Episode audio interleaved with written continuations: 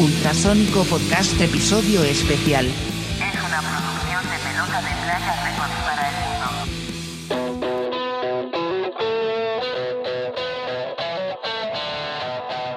Bienvenidos al podcast, muchachada. ¡Ea! Bienvenidos al podcast, señores. Salud, Jueves de podcast. Mm, Es Salud, hora de tomar. En este jueves tan calientito que parece salir salidito del horno, compa. Jueves 27 de agosto, presentando e inaugurando nuestro podcast número 34 con otro invitado sorpresa especial como el de la semana pasada, que aunque es sorpresa, pues ya saben, los que bajaron el podcast ya saben de quiénes vamos a estar hablando, ¿no? Pero pues me presento yo, soy Pato Navidad, bajista del Ultrasónico y uno de los vocales del Ultrasónico Podcast. Y si se quedan al final de este podcast, les voy a confesar, tenemos un dato de trivia donde confesaremos por qué este podcast se llama Ultrasónico Podcast. Pero ahorita mando cámaras y micrófonos al patio, al patio rock and rollero de mi compita Josi. ¿Qué onda, mi Josi? ¿Qué rock and roll? ¿Qué rollo, mi pato Navidad? Buenas noches, buenas noches, mundo, buenas noches a todos. Podcast número 34 del Ultrasónico Podcast. Yes, Ahora no voy a revelar al invitado sorpresas, eso se la vamos a dejar al Miguel. Pasamos cámaras y micrófonos para allá, porque la vez pasada me regañó. Ok. Buenas noches. Buenas noches a todos. Episodio 34 del Ultrasónico Podcast. Alcanzando, ya rebasando el primer tercio del top 100 de mejores podcasts del Ultrasónico Podcast, ¿verdad, Pato? Totalmente, amigo, totalmente. Podcast número 34. Hoy tenemos un... este- Diga, diga, adelante. No, no, no, le digo, como, como dato, de, no, nada, no, no tenemos datos adicionales al número 34. Estábamos buscando como con qué rimado qué, o qué referencia podemos encontrar, pero no, está muy raro. Pasamos del primer tercio.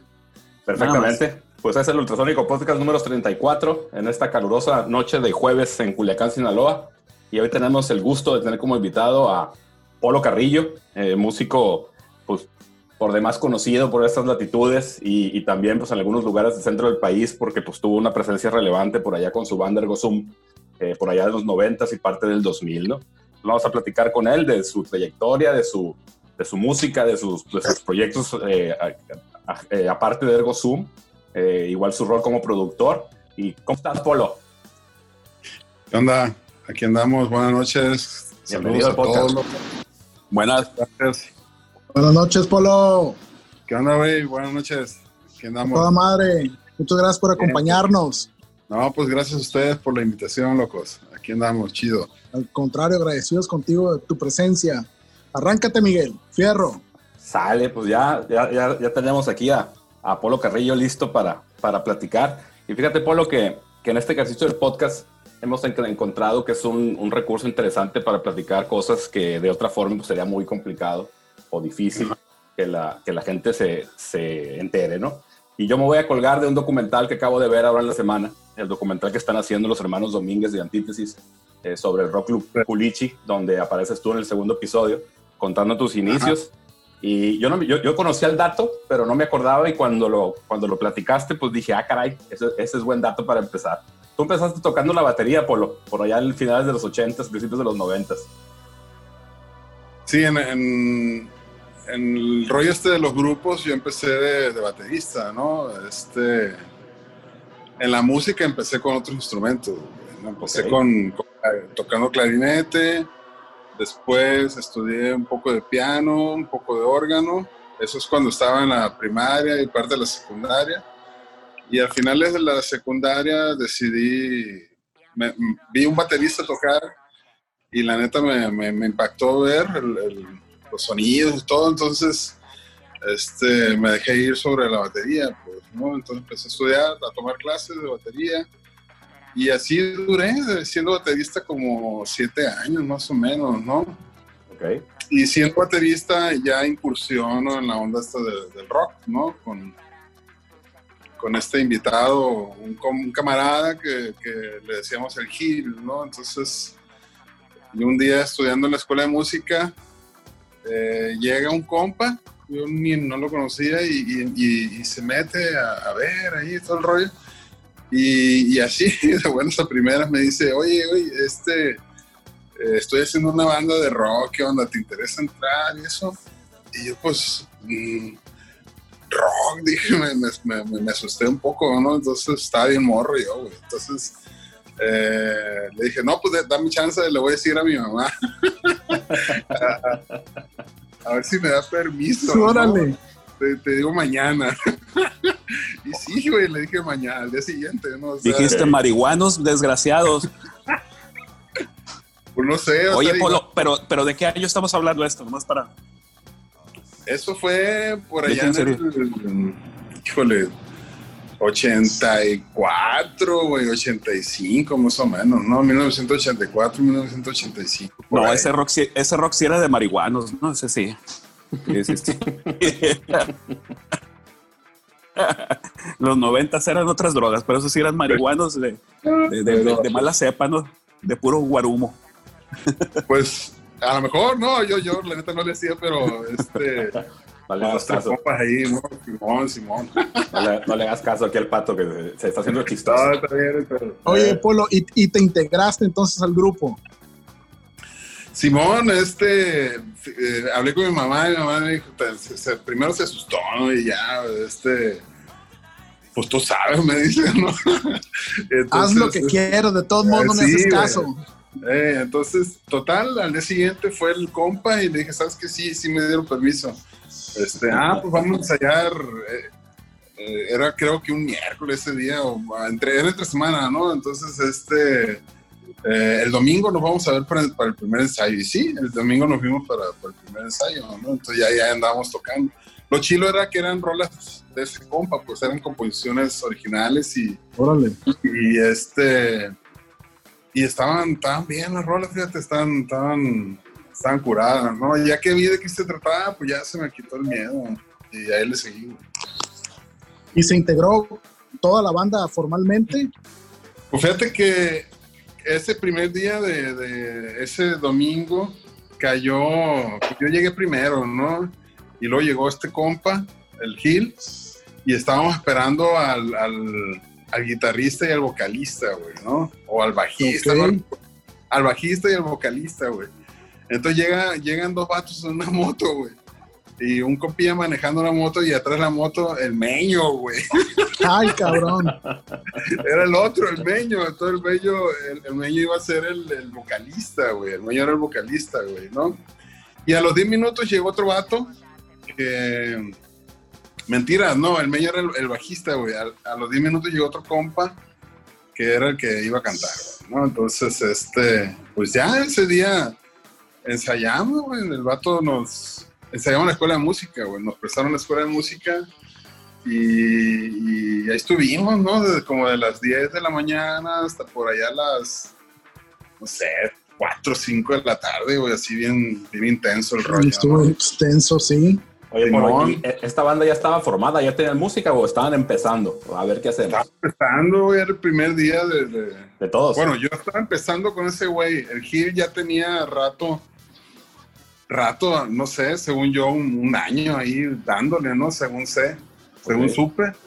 Pero yo era, pues, era la primera que conocía al Meño, al compa este, al vocal y al Gil también. Y pues esa, esa banda, esa alineación, eh, estaba empezando, güey, ¿no? Y empezamos montando dos rolas, güey, de este compa, güey, ¿no? Original. Originales, Simón. Ok. ¿Y, y, y lograron tener nombre? Sí, se llamaba Trash, güey. Trash. Pero no trash de basura, sino Trash. eran como, eran siglas, güey. Era la T, R, A, D, S y H, güey, ¿no? Que eran siglas de- del rollo este de trabajadores rockeros asociados y desahuciados por la sociedad humana, güey, no mames. Ve nomás. Ok. Contestatario. Oye, el fíjate, ahorita Sí, para, echar- para, para echarme el comercial completo de este documental donde escuché la, la anécdota de que empezaste tocando la batería, Polo. El, el documental Sí. lo pueden encontrar en YouTube. El canal se llama Historia del Rock en Culiacán y ahorita al momento tienen dos episodios, ¿no? Eh, un esfuerzo importante de los hermanos eh, Domínguez por, por registrar esta parte de finales de los 80s y, y 90s y no sé qué tanto vayan a abarcar, pero está interesante sobre todo ver a, a la gente, a la gente que de alguna forma eh, convivimos en aquella década, eh, platicar las historias de, de, de sus bandas, ¿no? Pero a ver, continuamos, continuamos adelante. Nada más quería hacer el, el comercial para que la gente vaya y lo vea si les interesa. No, y le, y le agrego a lo que dices que es importante porque, sobre todo, fue una iniciativa del Nacho, ¿no? Porque ya, lo conocemos mucha gente. Eh, porque por ahí hay otro documental, güey, de- que habla de- del, de- del rock culichi, güey. O no sé si de, este, ah, no sé si como así, como historia del rock culichi o, o el rock culichi o algo así. Y está un poco sesgado, güey, ¿no? Entonces y, y de, y, de, y de, está delimitado así como del 2000 para acá, güey, ¿no? O sea, eh, lo vi el, el- este documental y, y, y ponen a los, a los, al taller para niños y esa época como los grupos más viejos de ese Culiacán. De, de- entonces, yo lo veo y me quedo, me saco un poco de onda. Y, ya después me entero que el Nacho lo ve y otros, otros camaradas y como que nos quedamos así de, oye, pero pues, ¿por qué no mencionan todo lo que hay o todo lo que hubo atrás, güey, no? Entonces, eh, un poco era eh, llenar ese hueco que, que, que ese documental, porque eh, lo, lo, lo presentaban muy... y lo difundieron muy, muy bien, pues, ¿no? Entonces, este, el Nacho se quedó con esa inquietud, güey, ¿no? De, de, pues, también mostrar todo, esa, todo ese rollo que hubo antes de, del 2000, ¿no? Más o menos. Ujú. Simón. Oye, Ok. Creo que sí vi ese documental, pero creo que estaba muy enfocado al punk, ¿no? Que fue lo que pues, más se movió, o cuando menos en un, en un, en un, grupo, de, de- un grupo de grupos que se enfocaron mucho al punk en, lo- en los 2000, ¿no? Simón, o sea, es lo que te digo, estaba sesgado a, a esa época y a un género en particular, ¿no? Más o menos. Oye, Polo, además de, Sí. de esta banda que mencionas, de esta primer banda, Trash, ¿hubo algunas otras bandas donde estuviste? Bueno, después de Trash, eh, estuve en una banda que se, se llamó Vanguardia, junto con Miguel Sánchez, con el Chambe, el Meño, y Jaime Álvarez y Gustavo León, ¿no? sí, me todos- acuerdo, Vanguardia. Todos ellos es- llegamos a formar parte de ese grupo, pues que tocábamos covers, ¿no?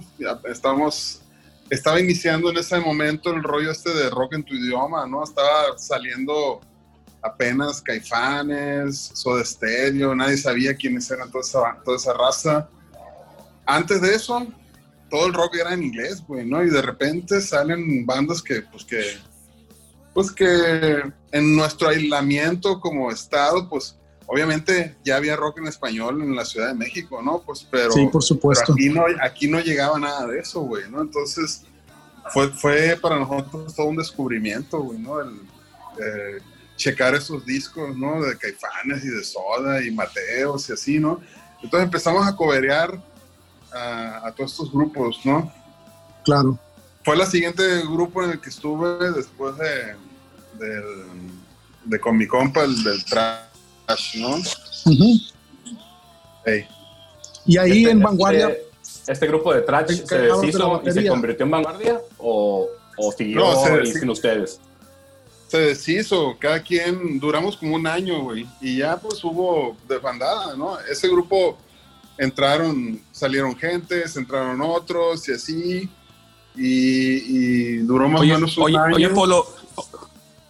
Oye, Polo, y, y en, y en este primer grupo y este segundo grupo que fue en, en los ochentas, ¿en dónde tocaban aquí en Culiacán?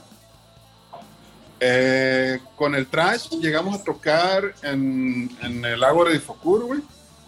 Este, En la prepa central, güey. En la Casa de la Cultura, de, en la Casa de la Cultura de la UAS, ahí donde está ah, en la Plazuela Rosales, güey. Ok. Y en la Escuela de. Música. Simón. En CEU también tuvimos algunos Y eventos. tocaban a nivel. a- Y, y, en, y, en, y en ese entonces sí había PA o tocaban a nivel de piso y, y ahí con sus bocinitas. no, güey, era nivel de piso. No, hombre, ¿cuál PA, güey? No, no, había, no había tarima, eran dos, dos bocinas pibi, güey, de esas bien zarreadas, güey. Güey, no mames, los micros eran de esos micros rojos de plástico que ya traen el cable pegado, güey. Así que el- la, la mezcladora era un Alfa fidelidad. 4, güey. O sea, no mames, tenía, o sea, estábamos O sea, tocando, o sea que de, estábamos tocando y de, el de- de pura 4 fregadera no tocaron allá en Canal 3. En el canal 3 no, nunca llegamos a tocar ahí. Tantito les faltó para tocar en Carrusel. Pues. Adelante, Yossi. ¿Quieres comentar algo, Yossi? Adelante, Yossi. Está bien, está bien. Sí, está bien. nomás traía esa duda, nomás para imaginarme cómo era el pedo. Cállate a la ñonga, pato. Déjame preguntarle al Polo que si eh, eh, en, en Vanguardia también siguió con la cuestión de la batería, pero yo le quería preguntar cuándo, cómo, dónde, por qué haces la transición de la batería a la guitarra, en qué momento sucede. O no sé si hubo otras bandas más, además de Vanguardia, posterior a esta, a esta etapa, ¿no? Este, eh, en Vanguardia sí, seguí con la batería, ¿no? Así y es. sí hubo, eh, participé con el Arongo Bea y el Aldo y el este, y el Tanamachi, eh, tenían un grupo como de música contemporánea, Practa. lo de los Practa, incluso tu, tu carnal ahí participó también en esa, en esa Sí. gira, una gira de un festival cultural. Un festival Y cultural, este- así es. Y, y estuvimos ahí el Chambe y yo tocando, nos invitó el Aarón, ¿no? A unos ensambles ahí de, de ellos, güey, ¿no? Entonces, fue el, otra, el otro proyecto en el que participé como baterista este, cuando estaba en Vanguardia, ¿no? Nada más. Ahora, en, en los ensayos de, de Vanguardia, yo fue, eh, en los breaks comienzo yo a explorar la guitarra, güey. Yo no, no sabía absolutamente nada de guitarra. Y, y, este, y sin embargo me, en- me llamaba la atención, lo que me llamaba la atención de la lira eran los, los pedales. Cuando el chambe acomodaba sus pedalillos y, y- y luego le aplastaba uno y se, se escuchaba que la distor, ahora sé que es la distorsión y luego los delays y ahora le dije yo, esto nunca había escuchado un sonido así, o, o más bien cuando, cuando ya escuchaba un disco y sabía, cuando escuchaba una distorsión ya sabía de dónde venía el sonido, ¿no? O sea, ah, pues es que por el pedal que está en el piso, ¿no? Eso es lo que hace que el sonido de esos discos suenen así, pues, ¿no? Entonces, me, me empezó a interesar, ¿no? Entonces ahí surge la transición, güey, ¿no? Entonces, este, en los breaks empiezo a agarrar la lira del chambe, se la pido prestada, y estos vatos se van a la tiendita, ¿no? Entonces yo me con la lira y luego le paso el delay y, que, y le muevo la, el feedback del delay, yo sin saber absolutamente nada, pero me, me llamó, eso fue como Te atrapó. me atrapó, cabrón, no mames. Entonces, este, ahí empiezo una exploración de, de la guitarra, ¿no? Y en, en la casa había una guitarra acústica, una de palo ahí, ¿no? Entonces empiezo a... No sabía ni afinar nada, güey, o sea, este... Empiezo a explorar, ¿no? Acordes, el mi menor, ¿no? Todo sobre el mi menor, porque nada más aplastaba dos dedos, güey, ¿no? Entonces, este...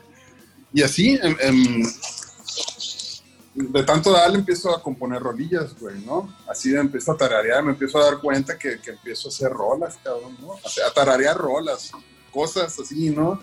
Y voy empezando a armar canciones, güey. Entonces, al, al término del grupo... ¿Y cuáles este- tus influencias en aquellos momentos? Ajá, dime, dime. Sí, que, que, que, que o sea, el, el grupo Vanguardia duró como un año. Como a los seis meses, yo ya tenía, eh, de tanto darle, dos canciones ya eh, estructuradas, pues, ¿no? Este, Ajá. en cuanto a, nomás en cuanto al- a, los cambios de acorde y tarareos, ¿no? Entonces, este, para mí ya es- eso ya eran, ya eran rolas, güey, ¿no? Entonces, este, y poco a poco empiezo a añadirle letra, güey, a, a- a eso hasta que finalmente, casi al año de, de- de- de- tener el, de estar en el vanguardia, a- logro hacer ya dos canciones completas, pues, ¿no? Con letra y todo, pues. Ujú. Entonces, como a los 10 meses empiezo yo a ensayar este, con, con un baterista este, esas rolas, güey, ¿no? Entonces, Claro. que fue cuando surge Ergo Zoom, güey, ¿no? Ese es el origen entonces de Ergo Sum, estas dos canciones. Exactamente, sí, esas dos. Ok. ¿En qué, en qué Al año fue? al filo- ¿En qué año fue Polo, para contexto? ¿Te acuerdas? Eso fue como en el 87 más o menos. 86, 87. Por ahí. Me llama la atención lo siguiente, Polo. Sí. La transición que haces como baterista guitarrista y que te lleva a generar estas dos canciones de las que estás platicando eh, y que significan el inicio de Ergo Sum. eh, ¿Cuáles eran tus influencias? Pues porque primero eras baterista, te asumes después como, como guitarrista, empiezas a generar material en aquellos, en aquellos años. ¿Qué influencias tenías tú en- en la guitarra para darle un contexto a estas canciones, no? Ajá. Sí, mira, este, musicalmente, en ese momento yo escuchaba mucho a, a The Cure, güey, el disco del Disintegration, güey. Buenísimo. Estaba, te digo, estaba saliendo Caifanes, güey, ¿no? Entonces, toda esa música, eh, que la de viento, este, Máteme porque me muero, eh, eso me influenció mucho, no, musicalmente sí, pero sobre todo el rollo de, de decir, ah, se puede hacer música rara en español, güey, ¿no? O sea, Ajá, yo pensaba que todo eso del rock tenía que ser en inglés a huevo, güey, siempre en inglés, pues, ¿no?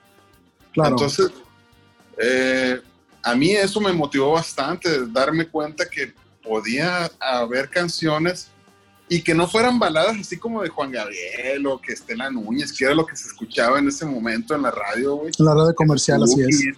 O sea, eso salía en, en la radio comercial, güey.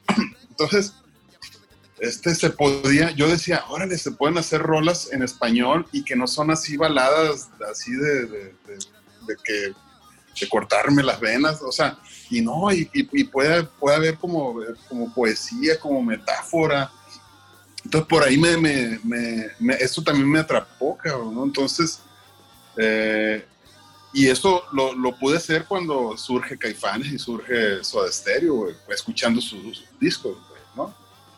Y, Sí. y musicalmente parte de ellos también, pero parte de Cure, parte de YouTube, este, y, y también escuchaba mucho reggae en aquel entonces, güey, ¿no? Claro, Y esa fue la música que, las influencias que yo tenía, güey. Ok, ok. claro. Te digo, la, pregunta me parece interesante desde el punto de vista siguiente. Eh, muchas veces cuando hay una transición de un instrumento a otro, incluso no necesariamente hay que tener una influencia de tal o cual guitarrista, sino que va saliendo lo que uno mismo trae adentro. Obvio, los sonidos de las bandas que uno escucha tienen algo que ver, pero ese descubrimiento del que hablas, de poder generar canciones en español dentro de un género como es el rock, sin que suenen a me voy a cortar las venas o me voy a azotar ahí aventándome de un precipicio, eh, es importante puesto que es parte del descubrimiento de la misma persona, en este caso tú mismo, para generar material propio, porque en aquel entonces, en los ochentas, casi todas las personas que estábamos en bandas de rock o intentábamos estar en bandas de rock, pues el origen era el cover, ¿no? Y querías coverear las rolas de las bandas que tú escuchabas. Sí. Claro. Bueno, eh, ¿sí me escuchas? Sí, por supuesto. Ah, Adelante, ok, Polo. es que como que, como Claro que que sí. me, me quedé como que ibas a decir algo más. Sí, este, de hecho, no. ¿no? Adelante, O sea, adelante. pe- eh, eh, Adelante. era una, una- una manera, ¿no? De, de, ah, pues quiero tocar como mi ídolo, ¿no? Como mis ídolos, eh, ¿no? que también lo hice, ¿no? También lo hicimos. Este, eh, eh, eh, le empiezo a, a tomar el gusto a la música, al rock en español y, y- y para mí era sumamente placentero poder tocar, este, en ese momento era la, la batería, los ritmos de, de, pues del, del- del- de los caifanes, de, de- de de las canciones de Soda, incluso hasta los escribía, pues a cada detallito, cada golpe de platillo, todo lo, lo- lo- lo escribía, güey, ¿no? Entonces, cosa que en, el, que en el grupo anterior, pues llegamos a coberear cosas de Metallica también, y de Cinderella, y de Black Sabbath, y cosas así, y, y- y me gustaba, pues, sí me gustaba, la verdad, pero, pero no, no, no, nunca me llegó a atrapar así como, "Mira, tú, esto, qué chingón es este rollo, hasta que vino lo, lo, lo posterior, pues, nomás porque era en español, loco. O sea, porque yo tenía la idea de que todo el rock era en inglés, pues, ¿no? O sea, Oye, oye, Polo, y, y a ver, nomás para hacer una pausita aquí, un paréntesis. ¿Cuál fue el primer disco de rock que recuerdas haber escuchado de morro? O el primer disco que hayas tenido de rock. Talking Heads, los Talking Heads, o sea, su rollo... Ah, los Talking Heads, órale. Sí, güey, ese era lo que yo, yo, yo me acuerdo que lo escuchaba un montón, güey, los Talking Heads, los, los Quiet Riot también, güey. Este, pero no sabía cómo se llamaban, pues yo, yo lo escuchaba en el radio y nunca compré discos, güey, o sea, de morro, no, no, no podía accesar a eso, pues, más que lo que escuchaba en radio. Ya después alguien me regaló un cassette y eran los Talking Heads, güey, ¿no? Entonces, Órale. ya después de grande digo, ah, eran los Talking Heads, güey, o sea, y me hice fan de los Talking Heads, güey, este disco lo sigo escuchando un montón, güey, está bien perro, güey. Claro, claro. Música rara. Oye, Polo, está bien interesante que, que el inicio tuyo con la guitarra haya sido con los caifanes y con Soda y con el rock en español, que si recordamos al finales de los 80 cuando empezó todo este, este movimiento del rock en tu idioma, eh, no predominaban del todo, si había canciones obviamente con distorsión, pero predominaban más las guitarras limpias, con delay o con chorus o algo así, pero mucho eh, en el rollo eh, de, textura y atmosférico y para darle un ambiente a las, letras, porque digo, de Caifanes obviamente desde la primera escucha uno, uno entendía esa atmósfera misteriosa ¿no? que querían contagiar. Y, y, pues mismo caso con The Cure y mismo caso con Soda Stereo, que bueno, Soda Stereo era tener un enfoque más prendido, digamos, no tanto de misterio ni, ni, nada, nada por el estilo, pero siempre con la textura de la música basado en guitarras limpias con efectos de modulación, ¿no? Más que la distorsión que, que todavía, eh, eh, por increíble que parezca, hay gente que piensa que si no hay distorsión no es rock, ¿no? Simón, eso también tuvo mucho que ver. Este, esas atmósferas que mencionas, ya sea hechas con, con guitarras y pedales y chorus y todo eso, y, y los teclados incluidos, ¿no? Esos pads ahí oníricos y, Claro. y, que te, y que te envuelven. Y entonces, incluso había rolas que, que no había solos de guitarra, pues, ¿no? O sea, obviamente, por ejemplo, mi desempeño en la guitarra era, pues, mediocre, güey, ¿no? Entonces, parte de mi descubrimiento era también, güey, pues no, no necesariamente tienen que llevar solos de guitarra las canciones, güey, o sea, algún sonido ahí que se quede o no lo sé. Y también era mucho guitarra de acompañamiento, pues, o sea, acordes dándole, este, o si más o menos ya le entendías la guitarra, pues un acorde lo podías tocar más agudo, más, o más todavía más arriba, y podías jugar con esas texturas que mencionas tú, pero en, un acorde tocado de, diferentes maneras, pues, ¿no? Y ponerle atención a la cuestión rítmica más que a los solos, a las escalas, pues que en ese momento la neta no, no, no se daban, güey, o sea, era más fácil lo otro, pues, ¿no? Para mí, pues, ¿no? Entonces, era otro motivo más para componer música y, y enriquecerla con esos elementos, ¿no? Que, que era para, te digo, para mí más fácil de ejecutar, güey, ¿no? Por supuesto, de hecho, pues eh, los solos de guitarra, digo, independientemente que le puedes dar un montón de enfoques, ¿no? Pero como que ya son parte más del arreglo, ¿no? O cuando la banda tiene un guitarrista líder, que pues es, es lo suyo, es, es, su, es, su, línea vocal, por decirlo de alguna forma. Pero pues, a como entiendo, tú estabas basado en hacer canciones, ¿no? Y ahí, ahí lo que hay que hacer es construir la canción, pues con su intro, su verso, su puente o su estribillo o su coro, en dado caso que lo tenga, y algún interludio musical, de, pues como los de Caifanes, que tanto nos gustan a todos, ¿no? Este, sobre todo en esos discos de los, los, primeros que jugaban mucho con eso, primero sobre todo el Diablito, que ya se metieron de lleno ¿no? a esos pasajes musicales atmosféricos y bien dibujados, más que el solo de guitarra, ¿no? que era lo que más escuchábamos del rock inglés y del rock gringo. ¿no? Y, sí, sentido, si empiezas a, a, a, buscar canciones, pues realmente pues es, una, es una especie de buscar una identidad y no necesariamente pues te estás enfocando nada más en el solo de guitarra, estás buscando la canción completa, ¿no? Para crear eso que, que estás buscando, ¿no? Exacto, ¿no? Entonces también, y de repente uno queriendo explorar, también ir un poco más allá en, en busca de ese solo, pues se auxilia uno de los pedales, ¿no? Entre ellos el delay, ¿no? El, una, dis, una nota eh, con distorsión sostenida con un delay, entonces ya, ya uno dice, ah, pues sí, puedo hacer un, casi como un solo, pero pues, pues todavía faltaba la parte de, la digitación, pues que eso vino muchísimo después, ¿no? Entonces, pero por lo pronto, eso ya era eh, satisfactorio, güey, ¿no? Claro, claro. Fíjate que a lo mejor me voy a brincar un poquito aquí, pero para, para dar pie a, a contar la historia de Ergo Zoom ya conformado. No me acuerdo si el festival era de la Yamaha, pero fue ahí de, de- de de mis primeros conciertos en vivo de grupos locales. Fue ahí en el patio del ayuntamiento. Eh, Simón. eh, y, y- y- y si mal no recuerdo, creo que ustedes ganaron esa- ese festival, ya como Ergo Zoom. Y, si mal no recuerdo, también creo que tocas la guitarra acústica. acústica, sí. Sí, este, en el- la Yamaha era, eh, aquí tenía una su como, hay una tienda de música que se llama Casa Escobosa, güey, ¿no? Y ahí compré Y- primera guitarra. Y ellos este, Claro. vendían cosas de, de Yamaha, güey, ¿no? Entonces, Casa Escobosa organizó, llegó a organizar tres concursos de rock, creo, tres o dos. Así es. Creo que Entonces- fueron dos. Dos, bueno. El primero lo gana eh, el grupo El Nacho, creo. Un grupo metaleroso. O los Ixoye, no recuerdo, ¿no? Los, los que eran. Ixoye, me acuerdo Ixoye, porque Simón. participé. En, esas, en ese, en ese de cuando estuvo Ixoye, este, nosotros participamos con Vanguardia, güey. Y creo que en el siguiente año yo ya tenía ya formado al Ergo, güey, ¿no? Entonces nos Así metimos al curso, güey, a este... Y lo ganamos, güey, o sea, con la rola esta de la del filo de la soledad, que fue la primera canción que compuse, güey, ¿no? Fíjate. Entonces, este, igual, ¿no? Había un montón de elementos visuales que llamaban la atención, güey. O sea, para empezar, el único vato era yo, güey, ¿no? Había una morra baterista, una morra bajista, mi hermana con los, este, los teclados y una chava tocando el sax, güey, ¿no?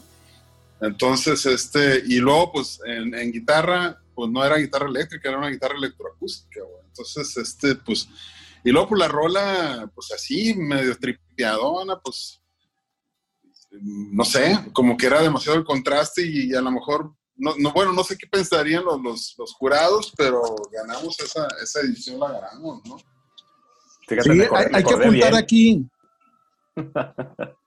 Me acordé digo, bien. hay- Adelante, yo sé. hay que apuntar aquí de este festival que platica Polo, de estas dos ediciones, en aquel entonces en Culiacán, las poquitas bandas de rock que había, eh, salvo muy contadas excepciones, todos los integrantes tenían un equipo paupérrimo, ¿no? Muy limitado. Si tenías un pedal, casi siempre era distorsión o delay, pocos tenían el chorus y cosas así.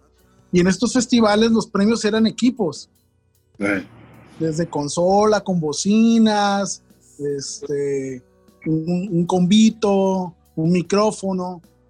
Y eran tres lugares, ¿no? Entonces, las bandas que ganaban primer, segundo y tercer lugar se llevaban algo, ¿no? Entonces, ca- casi puedo asegurar que todas las bandas que nos inscribimos ahí participamos, pues íbamos por el, por el premio, ¿no? Por el equipo, pues para tratar de mejorar el arsenal limitadísimo con el que se contaba. ¿Cuál fue Claro. tu primera guitarra, Polo? Además de esta electroacústica que, que platicas, que fue la que te ayudó a ganar ese primer lugar en ese festival, ¿cuál fue tu primer guitarra eléctrica? Eléctrica, pues fue una, híjole, no creo que ni marca tenía, loco. Pero la, era una, era una guitarra negra, no tenía marca, güey. No, me- más ni me acuerdo Pues mira, cómo la conseguí esa pinche guitarra, güey. Pero no, no tenía yo me acuerdo que una vez en Casa Escobosa, una vez en Casa Escobosa, compré una guitarra eléctrica de una marca, no sé si era japonesa o subsidiaria de la Zoom, se llamaba Sonatón. Una guitarra horrible, fea, con brazo de pino, todo pandeado, pero era lo que había, pues, y con eso tocábamos. Entonces, esa, en mi caso, esa fue la, la primera que tuve. Tú no te acuerdas ni de la marca, pues quiere decir que andábamos muy, muy, muy parecidos en el asunto, ¿no? Sí, machín, güey. No, pues era, pues no había lana, maestro. O sea, era lo que podían darte mi, mi mamá, mis, mis carnales, porque ni, ni tampoco Así había es. trabajo, güey, ¿no? Entonces, este... Y ya después la segunda guitarra que tuve fue una, una Epiphone, güey. Una Epiphone, no recuerdo el modelo, güey, pero pues era una Epiphone económica y que al final la vendí. La vendí y ya después compré un Squire, un Squire Stratocaster, güey. Ok, Y con eso anduve un montón de tiempo, con ese Squire, güey, ¿no? Muy bien. Fíjate que nos pegamos un brinco, como bien dije, con el concurso.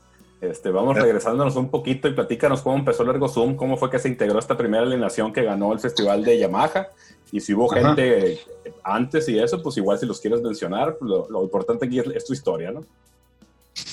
Sí, mira, eh, te digo, todo empieza yo explorando en- con el grupo Vanguardia.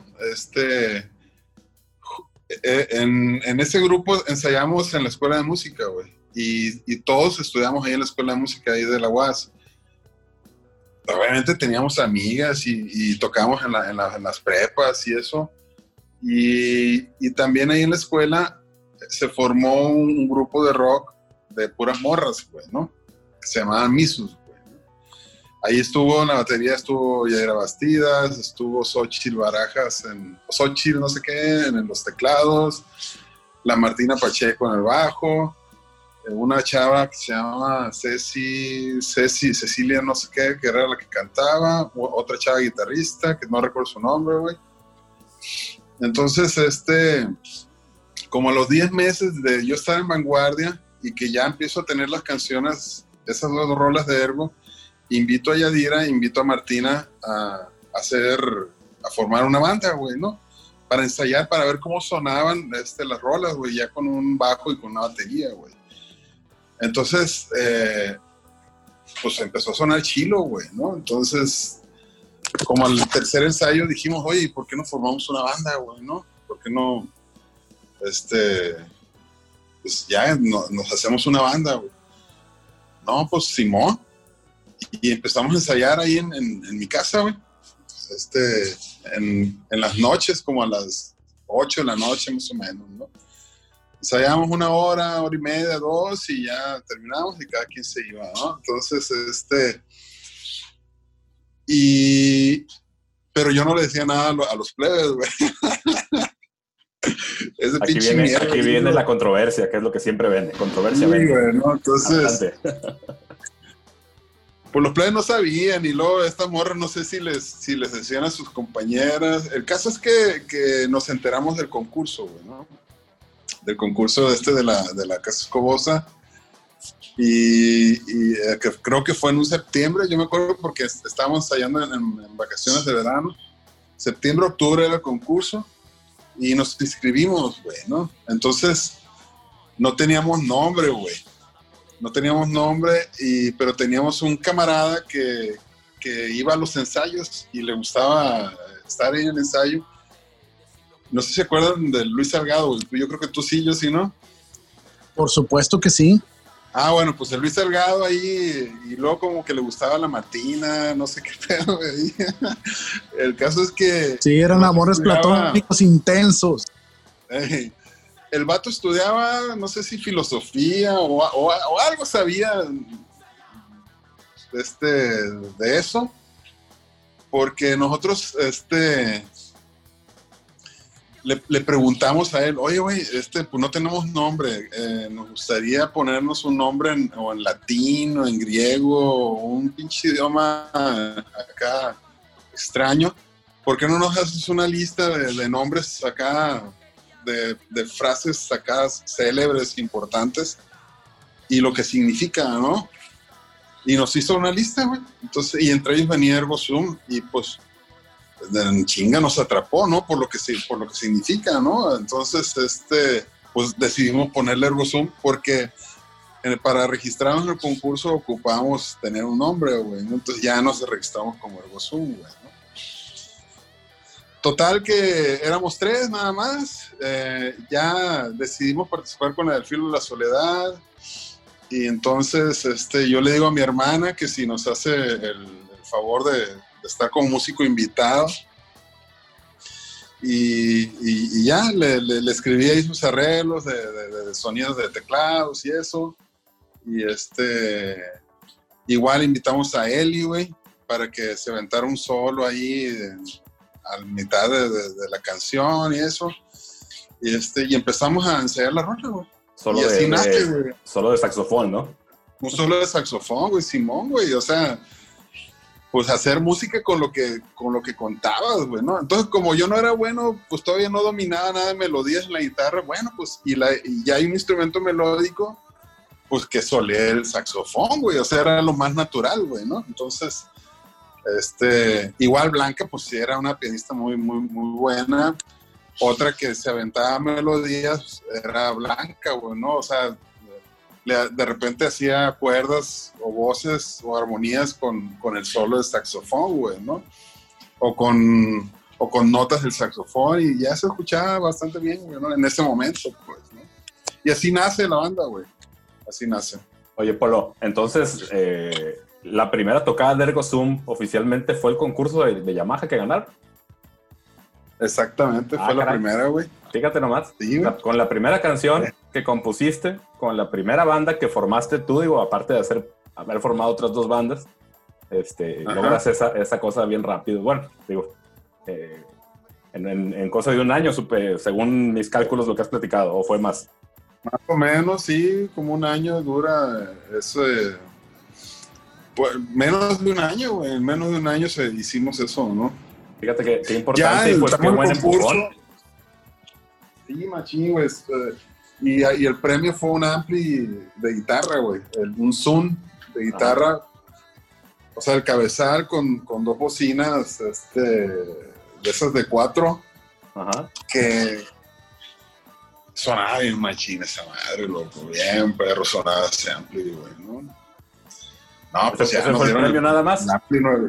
¿Eh? Nada más el ampli de guitarra, ese fue el, primer, el, el premio. Puro ampli. Sí, el puro ampli y un diploma ahí, ¿no? De participación y eso, ¿no? Pero, pero es que sí se veía impactante el ampli, güey. O sea, como dice yo, sí, Claro. sí, los plicillos con los que uno ensayaba, güey, todos cochinos, todos llenos de ruido, güey.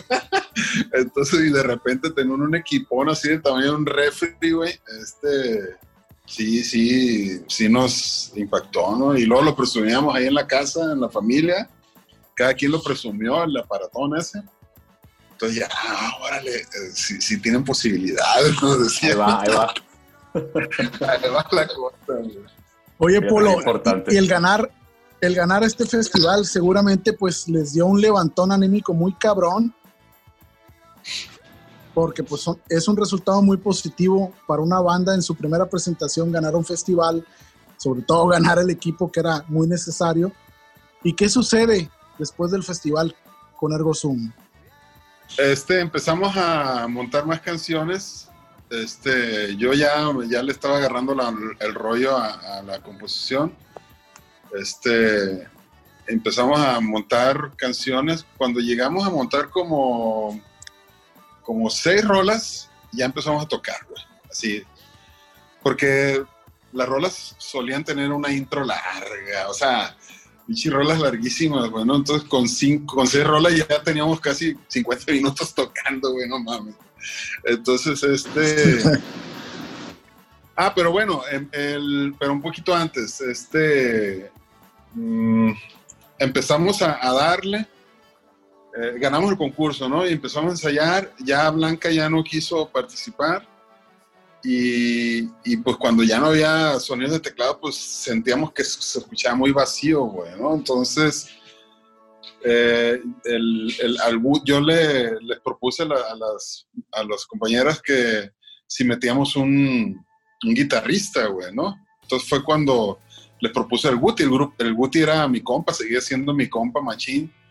Y, este, y hablé con él, le dije, oye, güey, pues, este, pues, eh, formé una, la banda. O sea, para eso cuando, cuando estuvimos en el concurso yo me salí de vanguardia, ¿no? Entonces como que se, como que hubo un poco de fricción ahí, ¿no? Porque me Se salí de, agüitaron. se agüitaron, güey, ¿no? Y el Guti como que no me hablaba, güey, ¿no? Entonces, este... Pero ya hablamos y, y este, y él, y él como que comprendió y dijo, Simón, me sumo a la banda. También hablé con el Jaime y entró a, a la banda el Jaime, ¿no? Y este, entonces ya éramos eh, dos guitarras, un bajo la, la, batería y dos saxofones, güey, ¿no? Entonces empe eh, empezamos a montar canciones y luego la siguiente tocada que tuvimos fue en la Escuela de Filosofía y Letras, güey. El Luis Salgado con, eh, tuvo un evento ahí, eh, no sé qué, qué hubo, y, y, nos invitó. Eh, y sí, accedimos. Luego el, el, Alex López, ahí estudiaba también, güey. Y, nos vio y dijo, hey, güey, pues yo les puedo hacer iluminación, no sé qué. Y sí, se consiguió unas cuatro luces de esas par 64 y luego una, una hormiguita esa de eléctrica y le echó no sé qué, un carbón, pero no era carbón, era algo, ya había un humaderón, güey, con esa, era la máquina de humo ese rollo, güey. Hijo de la chingada. Entonces ya, ya tocamos, eh, hicimos a tocar, estuvo muy chila, güey, la raza le gustó un montón.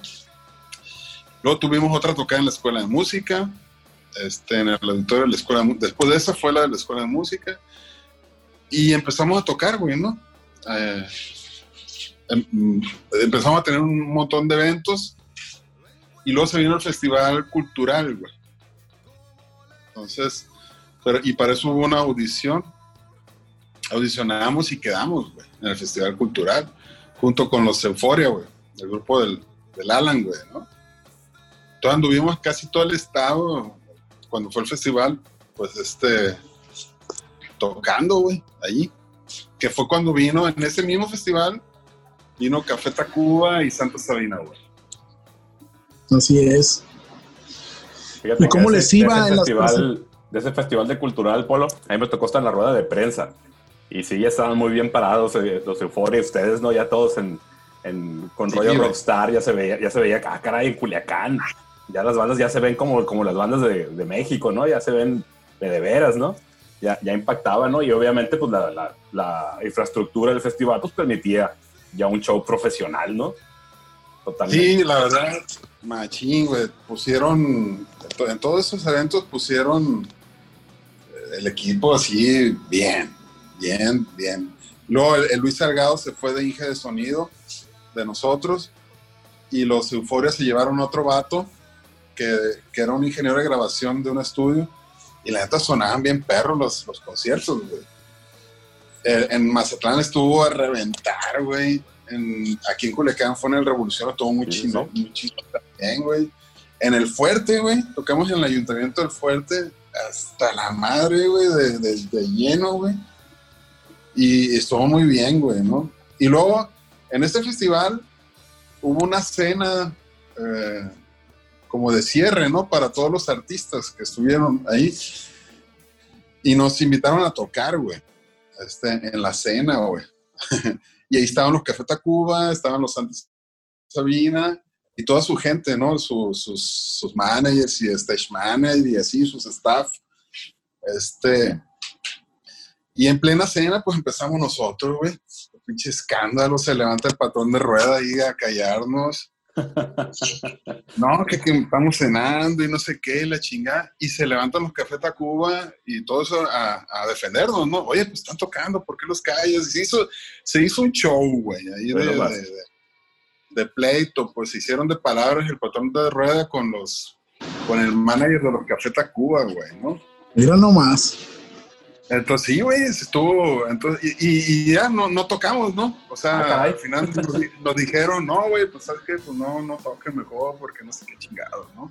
Nomás. Y no tocamos, pero nos pusimos un pedo, no, no, no, con, con toda esta gente, los Tacubos y, y los, los Santa Sabina, güey. Y al final, ahí hicimos migas con el compa de, de, de Café Tacuba, que fue quien el conecte para irnos a la Ciudad de México, güey, ¿no? En aquel entonces. Órale. Órale, qué interesante. ¿Y cómo fue ese proceso de recibir la invitación para ir a México y el tomar la decisión de decir, nos vamos?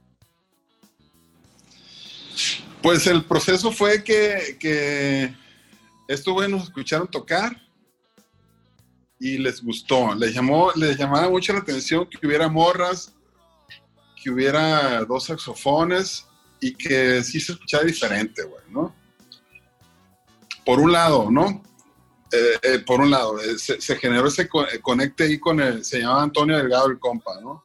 Luego, eh, antes de irnos, este, había los viernes culturales, güey, ¿no? Que nosotros llegamos a participar en, en- en algunos. Y luego vino, en esos mismos viernes culturales vino Betsy Pecanis, güey. En uno de esos. Y nos invitaron a abrirle a Betsy, güey. Al concierto de ese, de ese, viernes, ese viernes que ella estuvo.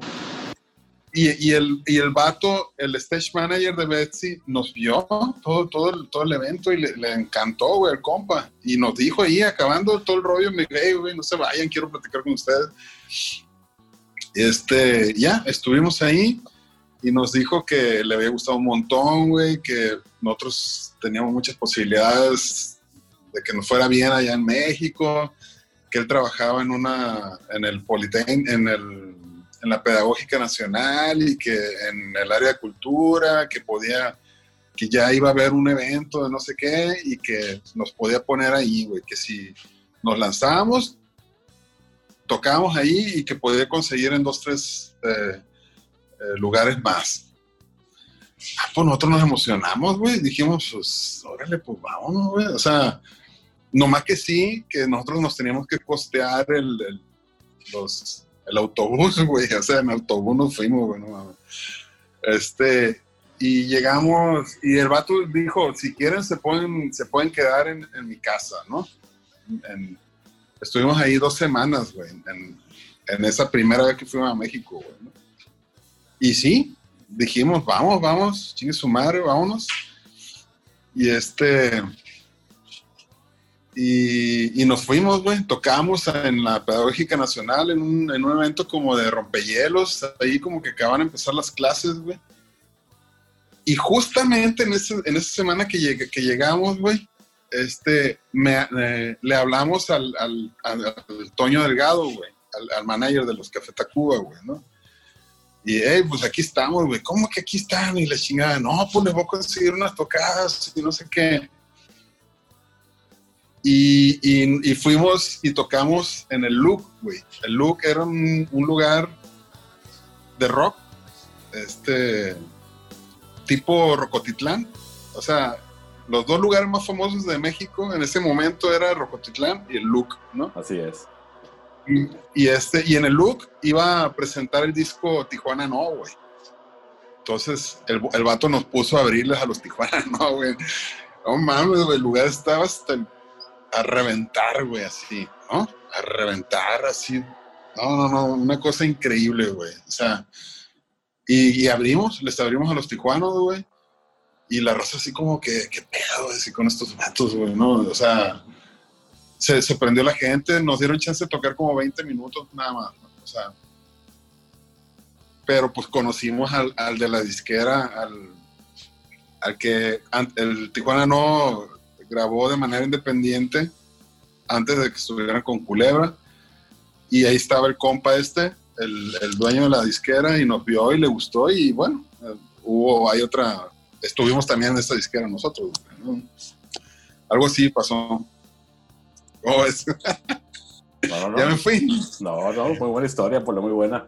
Eh, No, muy tenemos- buena. se- se- se- espérame, espérame, yo me acuerdo Adelante. de esas veces que se, que, que se fueron a México. Yo estuve trabajando un rato en el estacionamiento de la central camionera y me acuerdo haberlos visto cómo se fueron todos juntos en un camión, ¿no? Sí, Estamos güey. hablando de camiones de principios de los 90, Los Dina. que el- la tira, la- o sea, el viaje de aquí a México era, olvídate, cabrón, eran 20, 30 horas seguramente serían, ¿no? De aquí a, a la Ciudad de México, ¿no? Ahorita yo creo que te lo avientas el, el- el viaje en unas, pues no sé, unas 16 horas, ¿no? Pero en ese entonces era, porque me acuerdo haberlos visto cuando se fueron y, y- y- es más, hasta me acuerdo que te pedí un autógrafo, cabrón. Sí, me Ándale. acuerdo que tenía un boleto así, tenía la, la- la- la boletera de, de- de los tickets que entregaba yo en el, en el estacionamiento y, y ahí van, ahí van los ergos, ahí van los ergos y, traía rastas, no me acuerdo si en ese momento ya tenías las rastas. Y este, y dije, ahí van, ahí van. Y, dije, no, no, pues ahorita, eh, pues mucha suerte, muchacho. Me acuerdo que me firmaste ahí en, en- en un cartoncito y yo, órale. Y ya dije, ah, mira, pues para cuando se hagan famosos voy a vender esto y En voy a Amazon. comprar mi casita. En, en Amazon. No, no pude comprar nada porque perdí el, el- el- el cartoncito, ¿no? Pero, a ver, pero bueno, a- bueno, a- algo habría valido, ¿no? ¿Verdad? Pe- pe- Oye. Pero, pero sí recuerdo, espérate, pero sí recuerdo que iban, se subieron, se fueron de este camión, pero iban con, con cajas y cajas, ¿no? De fierros, cabrón. Sí, porque tampoco Claro. fue como que se fueron con la mochila, ¿no? Se fueron con fierros y amplis todo, y güey. puntadas y era como de bestia, güey, qué, pues, qué, qué aventados, ¿no? Pero, pero, No, pero es, es- ese, ese recuerdo traigo yo, yo, yo de ustedes y de esa época. todo una odisea irnos, güey. Sí, es exacto, güey. O sea, nos teníamos que ir con, nos íbamos con todo, güey, con el, todo el backline, güey, los- la bataca, las este, percusiones, los amplis, güey. Yo me llevaba dos liras, güey, o sea, las pedaleras, güey. Este, era un, era un, todo un rollo, güey, sobre todo en, el regreso, güey, que también nos regresábamos en autobús. Era un pedo porque ya no traíamos lana ni nada. Este, le teníamos que dar una mordida al chofer, güey, en la central para echar las cosas, güey. O sea, nos subimos al autobús y, un- y uno de los, el- de los de los de nosotros se quedaba como siete, ocho cuadras afuera con todo el girero ahí, güey. Allá la pasada. Este, para que el vato llegaba ahí, "Ahora, pues, suban todo el desmadre. Y, y nos, nos dejaban un espacio, güey, para subir las cajas, güey. Pinche estrés, güey, no mames, güey. Y le, nos cobraba 100 pesos, güey. Imagínate, 100 pesos era un dineral, güey, así. No, pues les cobro 100 pesos. No, hombre, era un, era un, un chingo de dinero para nosotros, güey. Pero pues juntábamos la lana y pues ahí no, nos, nos, nos trepábamos, nos íbamos. Y sí, eran como un día de camino, güey. Pinche viaje todo cansado, güey. Llegar sin espalda aquí, güey. Sí, totalmente. Pues no, no nada más eran los camiones incómodos, los camiones viejos de entonces, pues también las carreteras, ¿no? Que no se parecen en nada a las autopistas que, que hay ahora, ¿no? No, no. Mucha curva, existía mucho subir, bajar. La autopista de, de- de Guadalajara a. ni, ni, ni la de Tepic a Guadalajara existía, Ajá. ni la de Guadalajara a Querétaro tampoco, güey. Era como que sus. La internacional, güey. No, no, no había autopista, güey, ¿no? Así es. Bien cansado, pinche autobús a vuelta de rueda en las curvas, güey. No mames, güey. Pero bueno, pues así, así era el pedo. Y ni modo de irnos en avión, güey, porque la única que había era Aeroméxico, güey. Y digamos, o sea, carísimos los, los boletos y inaccesibles para nosotros en ese momento. Impensable. Oye, Polo, ¿y todas las tocadas que tuvieron en México allá fue pura promoción o, o- o pagadas? Pecando La curioso. mayoría fueron promoción, digamos, este... Sí, yo creo que el 95% fue promoción. Ok. Y lo demás, eh, hubo una que, que nos pagaron, que tocamos con el Tri, güey. Ok. En, en un festival del Tri nos pagaron 6 mil baros, güey. Era un chingo de lana, güey. Entonces, este, bueno, era, era bastante dinero en ese momento Claro. y nos, nos, pues nos lo pagaron. Nosotros estábamos sorprendidos. ¿Cómo que nos pagaron? Pues ahí andamos, o sea, nos repartimos una feria, le pagamos una, una feria al, al compa que nos echaba la mano ahí, güey. ¿Qué onda? ¿Se cortó? No, ahí estás, ahí estás. Ah, este. Y otra no la pisteamos, güey. o sea, Claro, claro, pues es parte del show. sí, ¿no? Entonces. Ah, este, huevo. ¿Qué vas a, qué vas a andar salvando para después? eh? Ya después vemos. Ah, sí, güey. Pero el, el batillo del de la disquera nos, siempre nos alivianó machín, güey. O sea, ya que estuvimos con él, nos, nos ponía una casa, nos, nos daba para súper, güey. Este, papisto, güey. Este. Incluso llegó a darnos para boletos de camión, pues, ¿no? Ok. de aquí para allá nosotros hablamos a los- con Difocur y conseguíamos los, los transportes, güey, ¿no? Y entonces, este, a cambio de tocadas, güey, ¿no? De- Claro, claro. Cada vez que llegamos aquí, pues, este, no, pues vayan a tocar a tal lugar y así, esa. Entonces, no había pedo. Cuando fueron a, México, cuando fueron a México, Polo, ¿e iban y venían, o hubo un momento que sí se quedaron una temporada por allá, ¿verdad? O sea, una temporada. Siempre que años. íbamos, íbamos. Estuvimos yendo. eh, cada vez que íbamos, nos quedábamos mínimo un mes, de un mes a tres meses, más o menos, ¿no?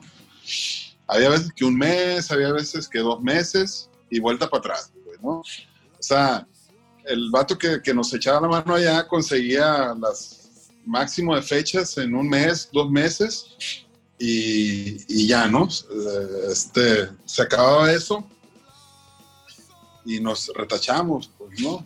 Y más o menos así estuvimos dándole como desde el 92, 93 hasta el 97, más o menos, 98.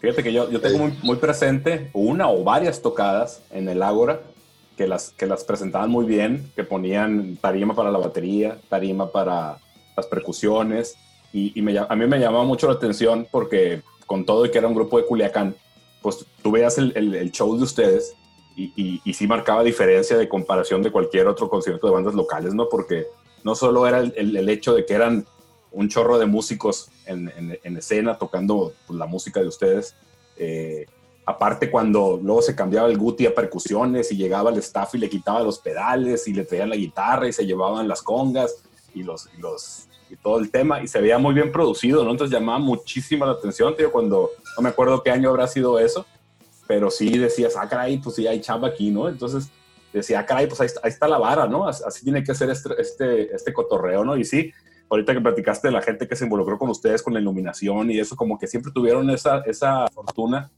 eh, ustedes de acercar gente que no nada más era para tocar, ¿no? Que les ayudaba con, con el show.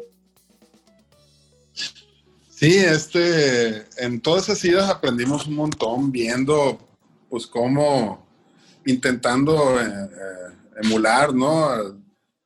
Anduvimos mucho con Tijuana No, con la Castañeda y veíamos cómo ellos, el avance que tenían en, en- lo que mencionas, ¿no? En la, en la producción, güey, ¿no? Y la gente que trabajaba con ellos, el stage manager, los staff, este, eran gente muy experimentada.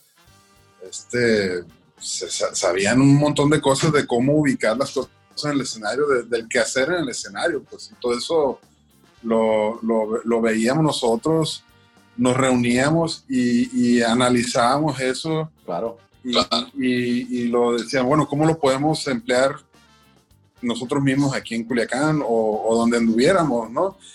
Y empezamos a reclutar gente, güey, entre ellos el Fofo y dos, tres camaradas que, que, que estuvieron con nosotros de staff, güey. Incluso el Fofo y, otro, y esas gentes se iban con nosotros a, a- a México, güey. Allá anduvieron también, güey, ¿no? Estafeando y aprendiendo a, a hacer staff, viendo cómo, cómo se era ser staff, ¿no? En, esas, ya en esas ligas, güey, ¿no? Entonces, este, sí, porque ya, güey, si tocaban festivales y te daban 10 minutos, 5 minutos para acomodarte. Sale, güey. Tienes 20 minutos para tocar y en chinga, güey, sobre, sobre, o sea, y así todo vertiginoso, cabrón. Entonces tenías que optimizar ahí los tiempos, pues, ¿no? Entonces, incluso tú mismo acomodar tus, tus cables, tus, la corriente de tu pedal y, y así, güey, ¿no? Los Claro. platillos de la batería, porque la banda que estaba antes, él estaba de chinga, quitaba la tarola, los platos y, y te dejaba la batería pelona, ¿no? Entonces, Claro. este, pues tú llegas, tenías que llegar ya listo con los platillos y la tarola, el pedal y, y así cada, cada músico, güey, ¿no? Y la gente gritándote, ¡eh! ¿Qué van a empezar? De su puta madre, la verga", o sea, tirándote chingaderas y así, Claro. De hecho, sí. Pinche presión enorme hasta que ¡pum! sonaban las guitarras y ya se encendía la raza de la banda y empezabas con el ruido, ¿no? claro, claro. Y con, Bien perro, güey. Y en aquel entonces, digo, eh, estando en un festival, por ejemplo, una tocada de varias bandas, cinco minutos de silencio parece que es media hora y la gente se desespera, ¿no? Y ya quieren que empieces a tocar inmediatamente en cuanto cambie una banda, ¿no? Así es, güey. Sí, sí, era pues la raza toda desesperada, uno todo estresado, así, y luego pues los, los que, los organizadores, ¿qué onda? Ya, ya, ya, ya listo, ya listo, ya. Así en putiza te cagaban, güey, no mames, Claro. güey. Pero pues así era eso, ¿no? Entonces ya uno ve- venía para acá, el ritmo era otro, güey. Y este, y dice, no, pues aquí está, está a gusto, está relajado, güey, ¿no? Y tratando de poner en práctica todo eso que veíamos allá, pues que no, no estaba puesto aquí, pues, ¿no? Y, y bueno, pues quiero creer que pues hubo una escuela de eso, ¿no? El Fofo lo menciona mucho, eso, ¿no? Que aprendió con nosotros bastante. Sí, por supuesto. De hecho, te digo, Claro pues, a lo mejor tienes la ventaja de venir a, a- a- a entrenar a Culiacán, pero siempre siguiendo esa, esa línea de producción y esa exigencia ¿no? de la escena en México. Oye, Polo, su primer disco, Pintado de Verde, 1993, según, según la fecha que está en Spotify, este, ese lo grabaron este, en México. ¿Dónde lo grabaron? Porque en los 90 no, no había nada de lo que hay hoy, ¿no? Que puedes grabar el disco en tu laptop este, que puedes grabar el disco con otros recursos. Allá no había eso, ¿no? Había que buscar el contrato o ahorrar un- una montaña de dinero para rentar un estudio. ¿Cómo fue la primera grabación formal de Ergos, un pintado de verde? Nosotros ya estábamos contratados con la disquera esta que se llama Rock and Roll Circus, ¿no? Eh, antes de ese disco hicimos un EP con ellos, con Rock and Roll Circus, ¿no? En, en otro estudio. Y ya se, se salió el EP y se presentó el pedo. Entonces el, el- el de la disquera nos dice, oye, pues hagan un disco ya, un disco, ¿no? Un LP.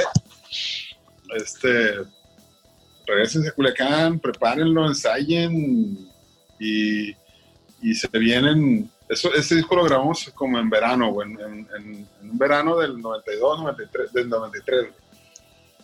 Entonces, este, lo grabamos. Ese en es, un- por lo tanto, existo. Es el pintado de verde, güey. El EP era el por lo tanto existo. Ok. Entonces, lo grabamos en un estudio que se llama Opus Audio, güey. Era en cinta, güey. No había máquinas, era en cinta de, de 16 canales, güey. La consola era de 24 canales acá, de entrada, y su, su rack de efectos, reverse, de Yamaha, de Boss, había un Ensonic por ahí. Este. Y nada más, güey. Era todo lo que tenía de periferia, el, el algunos compresores, un trigger por ahí para el bombo. Este. Y nosotros pues nos llevamos eh, la batería, nuestros samples, todo grabamos con nuestros samples y nuestra bataca, güey. Eh, hizo el, todo el tracking, lo hizo el que fue ahorita, se llama Eduardo del Águila, güey. Pero en ese, en ese momento el vato ese era asistente, güey. Estaba aprendiendo ese compa apenas, que es el, el que grabó varios discos de Zoé, güey, y tiene varios Grammys ganados ese batillo, güey. Entonces, Órale. entonces, este, lo hicimos en estudio, lo traqueó ese vato y el dueño del estudio también. Hicimos una primer mezcla que, que no gustó y, y el, el de la disquera nos dice, ¿sabes qué? Pues me gustaría que lo volvieras a mezclar.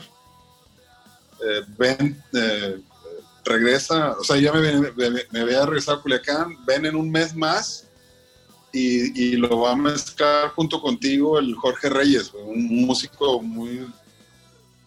Estaba en una banda que se llama Chuck Moll y, y hace, hace como música prehispánica ese Así vato. es. Con instrumentos. Muy famoso Así es. y tenía su home studio ese vato, güey. Entonces, y ese güey, el, Jorge Reyes, es, es muy amigo del compa de la disquera, entonces le pidió el paro, güey, ¿no? El de la disquera se llama Alejandro, Alejandro Ruiz. Alejandro le dice, oye Jorge, pues mézclales otra vez el disco a estos vatos. No me gustó cómo quedó. Pon los efectos que tú tienes, güey. Y el güey se lleva unos, unos, unos Sensonic de reverse y de delays, o sea, unos aparatones, güey, carísimos, güey, ¿no? Se llevó tres, tres procesadores de esos. Y, no, pues sí, le, dio otra visión, hizo otra mezcla de, las rolas, güey, ¿no? Entonces, este, que fue la que quedó al final, güey, ¿no? Entonces ya lo- se, autoriza la mezcla, güey. Lo masterizan en otro estudio ahí en México. se llama el cuarto de foquitos, algo así. Y, y se manda a maquilar, güey. Lo manda a maquilar a no sé dónde chingado, güey, que se tardó un putal en Ah, caray. la maquila como, como un año, güey, no sé por qué, güey. o sea, el disco se vino presentando en México como a mediados del 94 güey, y ya estaba grabado como a casi a finales del 93, güey, ¿no? A mediados del 93, güey, ¿no? Más o menos. ok. ok. Eso es. Oye, Polo, y en, el EP, el- en el que mencionó ahorita yo, sí, aparte ya el pintado de verde, ¿las canciones las llevaste al- disco o el EP tiene canciones que no están en el, el pintado de verde? ¿O cómo funciona ahí? El, sí llevamos la de Al Filo, la que está en el EP, la, la volvimos a hacer en el disco, otra versión distinta, otro sonido distinto. La de Poseída también. Y... Pero hay dos rolas que están en el LP que, que no están en el. Ah, no, mentiras. Una rola que está en el EP que no está en el pintado de verde tres, era- del EP eran cuatro rolas, tres rolas las volvimos a hacer en el disco y, excepto una, ¿no? Al estudio ya en el, en el del Pito Verde llegaron, invitamos al sax de la maldita, al pato de la maldita, a que, pues, según a que nos ayudaran, ¿no? Ey, Pero nosotros estamos muy cerrados, güey. mira, Ya ves que para, para dejarte producir ocupas tener la mente flexible y pues, pues no, no, no había tal. todavía, todavía no llegaba en ese momento. Oye, Polo, ahorita te preguntaba lo, de, lo del EP y el disco porque sabía yo que al filo de la soledad había brincado del EP al disco y con el antecedente que nos acabas de platicar, que es la primera canción que compusiste, fue la canción con la que grabaron, con la que ganaron el Festival Yamaha. Yo creo que ahorita es buen momento para, para tocar este, al filo de la soledad, este, para, para que la gente que está escuchando esto, que a lo mejor quizá no conozca tu trabajo y la gente que sí, este, tenga el antecedente de esa canción, ¿no? Entonces vamos a poner al filo de la soledad de Ergo Zoom en este momento, en el Ultrasónico Podcast. Adelante.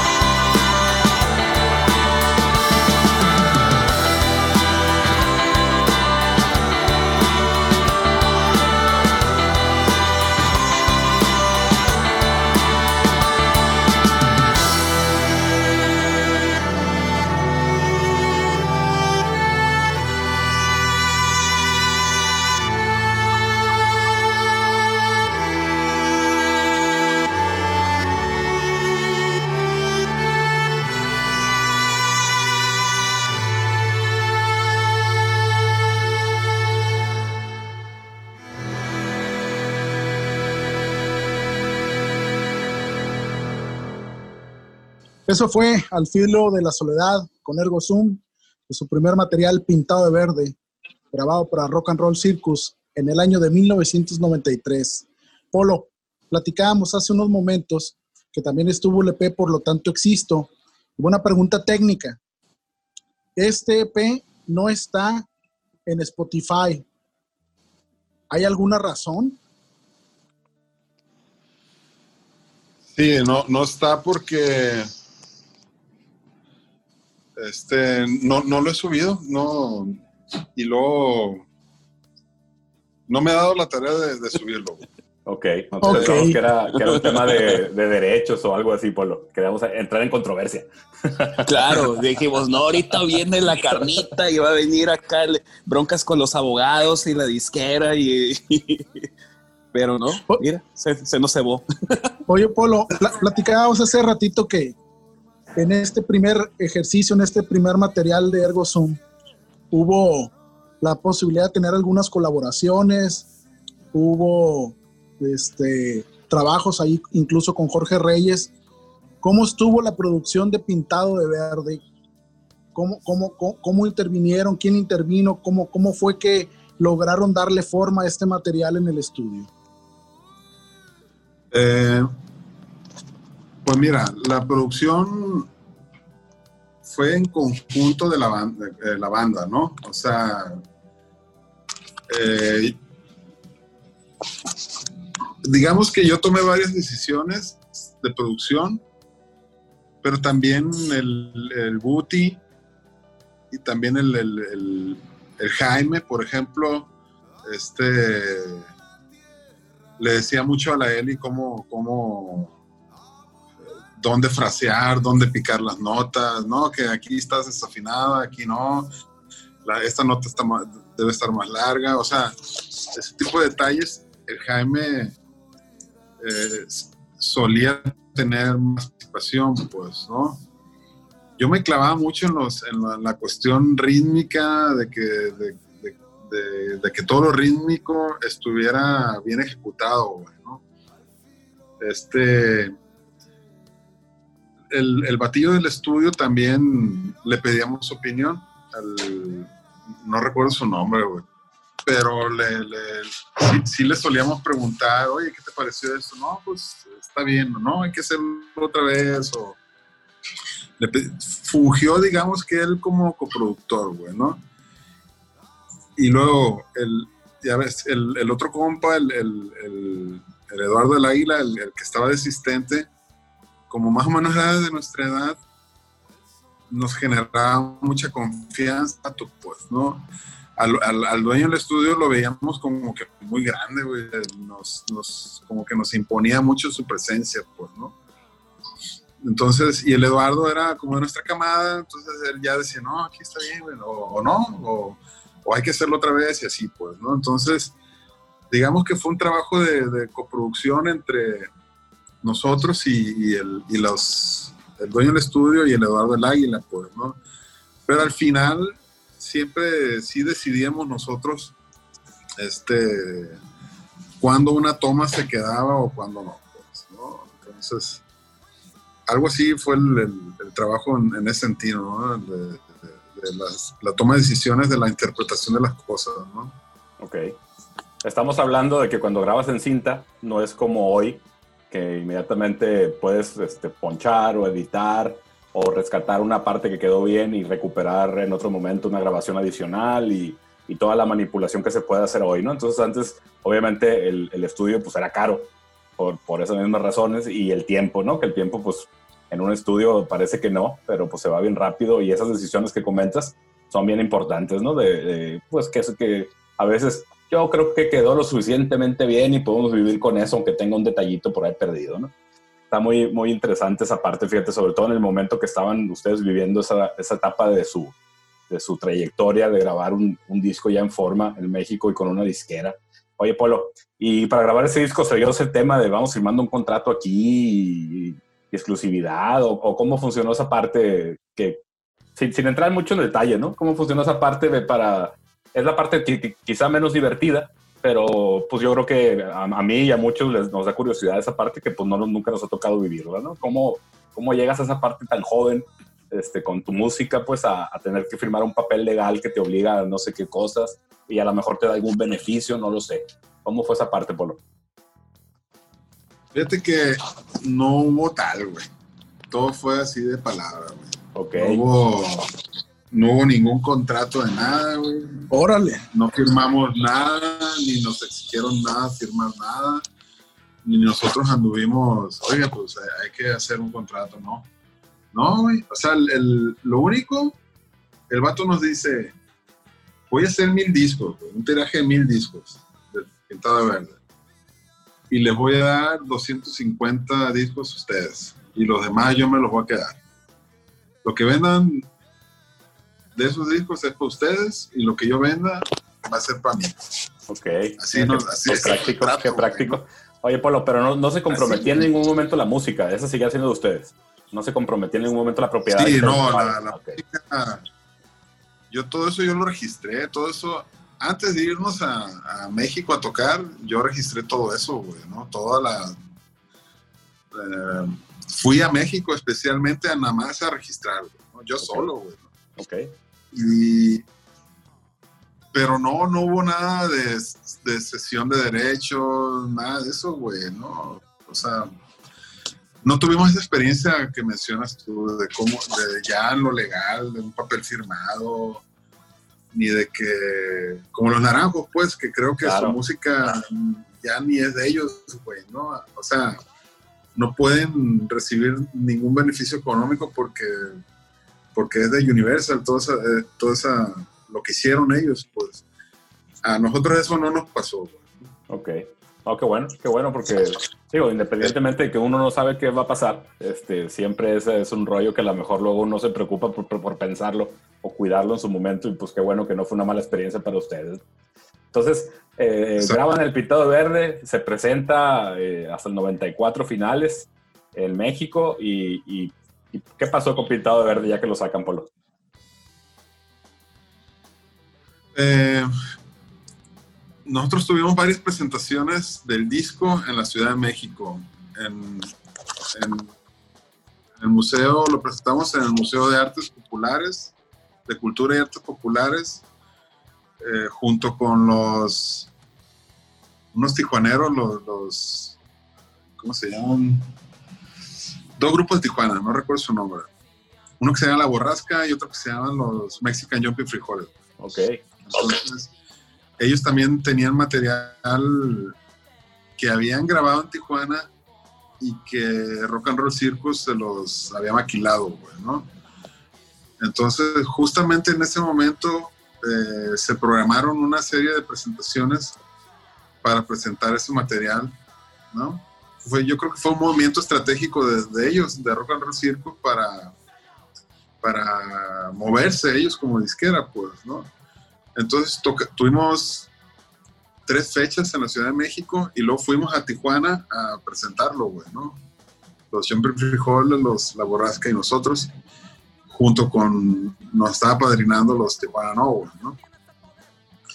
Entonces, eh, se graba ese disco, lo presentamos y luego nosotros venimos acá a Culiacán y lo presentamos en el, en el ayuntamiento, güey. En, el- en un evento en el ayuntamiento en el 95, güey, que es donde yo he visto más gente lleno el ayuntamiento, güey, ¿no? Es, en esa, en esa presentación, güey, ¿no? yo, yo Nos estuve fue ahí. muy bien. Yo estuve ahí. Sí, estuve, ah, ok. Sí, sí, sí. Y bueno, y, y, y en, y, y en ese momento este, nosotros ya teníamos eh, contacto, mucho contacto con Tijuana No. Y, y el manager de Tijuana No, que también era amigo o es amigo del dueño de la disquera, del Alejandro, este, el Alejandro le dice, oye, pues este, manéjalos, güey, a los Servo también, ¿no? O sea, acomódalos en las fechas de Tijuana, no, acomódalos ahí que, que sean los teloneros. pues. Y empezamos a telonearle a, a los Tijuana, ¿no? En, eh, eh, o sea, si coincidimos en México, este, tocada que tuviera Tijuana, ¿no? Ahí vamos nosotros, ahí eh, detrás de ellos, güey, ¿no? Y tuvimos un montón de eventos con Tijuana, ¿no? Güey? Abriéndoles a ellos. En todo el país.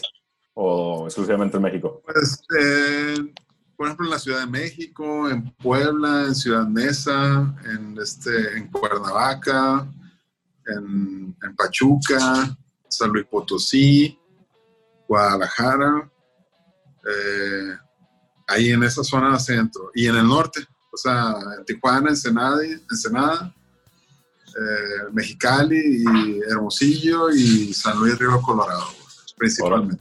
Órale, ¿y se, se sumaban ustedes a su gira o iban así por, por evento, digamos? Casi todas nos, subíamos a- nos sumábamos a, la- a las tocadas de ellos, ¿no? Cuando se podía.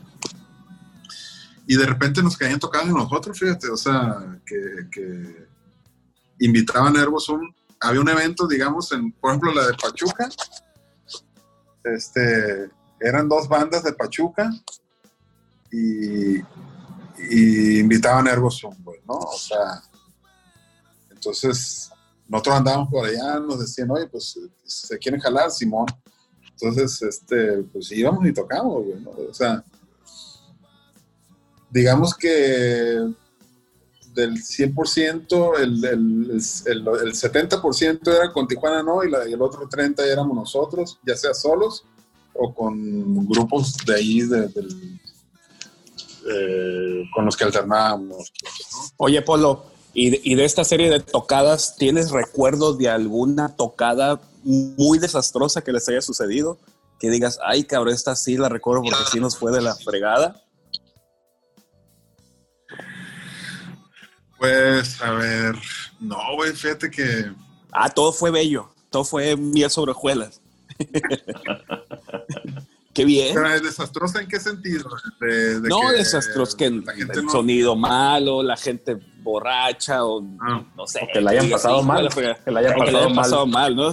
Digo, porque yo estoy escuchando aquí puras cosas bien bonitas, ganaron un concurso de Yamaha y, y se fueron a grabar. Digo, qué padre, ¿no? Pero pues eh, sí, sí hubo, tú que habrá habido ahí que digas, híjole, No, esta sí nos fue de... no, no. Sí, sí, sí, sí. Pues mira, parte de... de- hubo una en, en Mesa que tocamos con Tijuana No, que fue como en una bodega, güey. El pinche escenario eran tarimas de esas de, de albañil, güey, y pusieron tablones. Y ahí, güey, o sea... Y luego la raza que iba, pues se veía bien peligrosa, güey. O sea, el sonido de la chingada, güey. O sea, no, no te escuchabas ni madres, pues, pero pues, pues tocamos, güey. Yo, yo salí desgañitado ahí porque no, no, no, estaba- ya estaba gritando, güey. O sea, de- de- Ok. no me escuchaba nada, güey, ¿no? Lo- este, luego, en otra, también en esa, eh, en- tocamos con una disco, ahí alternamos con las víctimas del Doctor Cerebro, unos güeyes así como medio broncherones y nosotros, y Sí. estaba solo, güey. O sea, ahí el sonido estaba impecable, pero no fue nadie, güey, ¿no? Entonces, este, tocamos para las sillas nada más, güey, ¿no? Sí, güey. Este.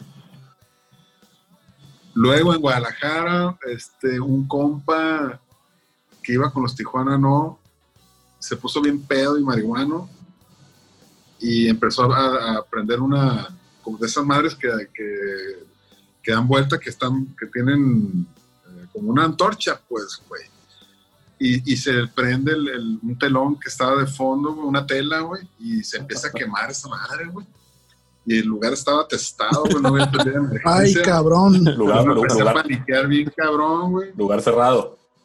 Y cerrado, güey. Y, y la raza encendida de, de, de, "Eh", acá, ¿no? O sea, y nosotros acá atrás, eh, pues se está quemando esta madre, güey. Bien cagados, güey.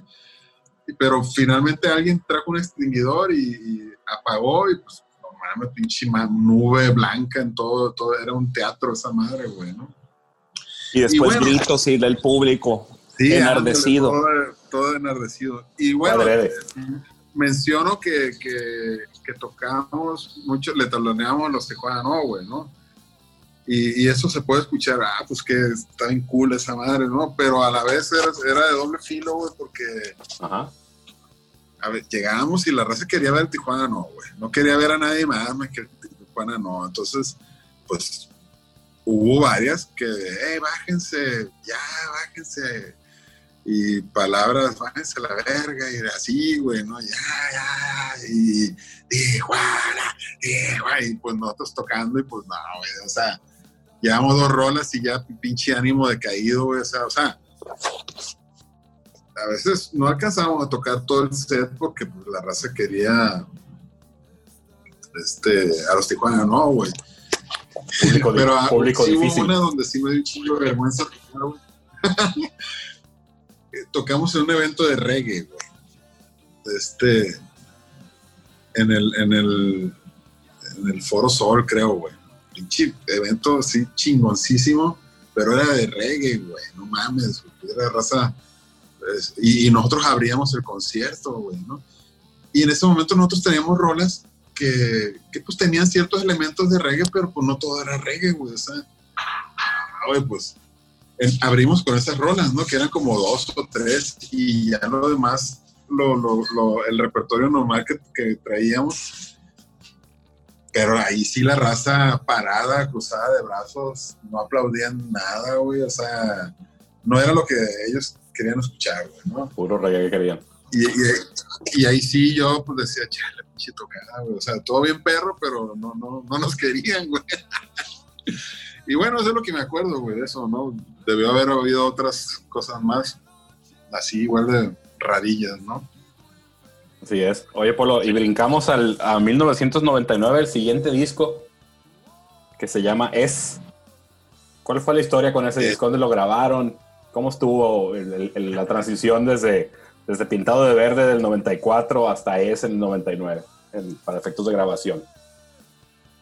Eh, el de la disquera de allá de México nos dice, oye, pues este, vayan preparando material para un segundo disco, ¿no? Y, y Simón, eso empezamos a hacer. Un día me habla y me dice, oye, pues ven para que cheques estudios acá en México, ¿no? Y, y fui y, y, en- y encontramos eh, dos estudios, uno donde, donde hacía sus demos del Café Tacuba y otro, un home estudio del bajista de La Castañeda. Tenía su, su- su estudio con, con ADAT, güey. Era cinta ADAT digital, güey, ¿no? Y una mesa Mackie de 24 canales. Y este, ya al final le dijimos que, que ahí, estaba chilo ahí, la vibra del compa y todo el rollo.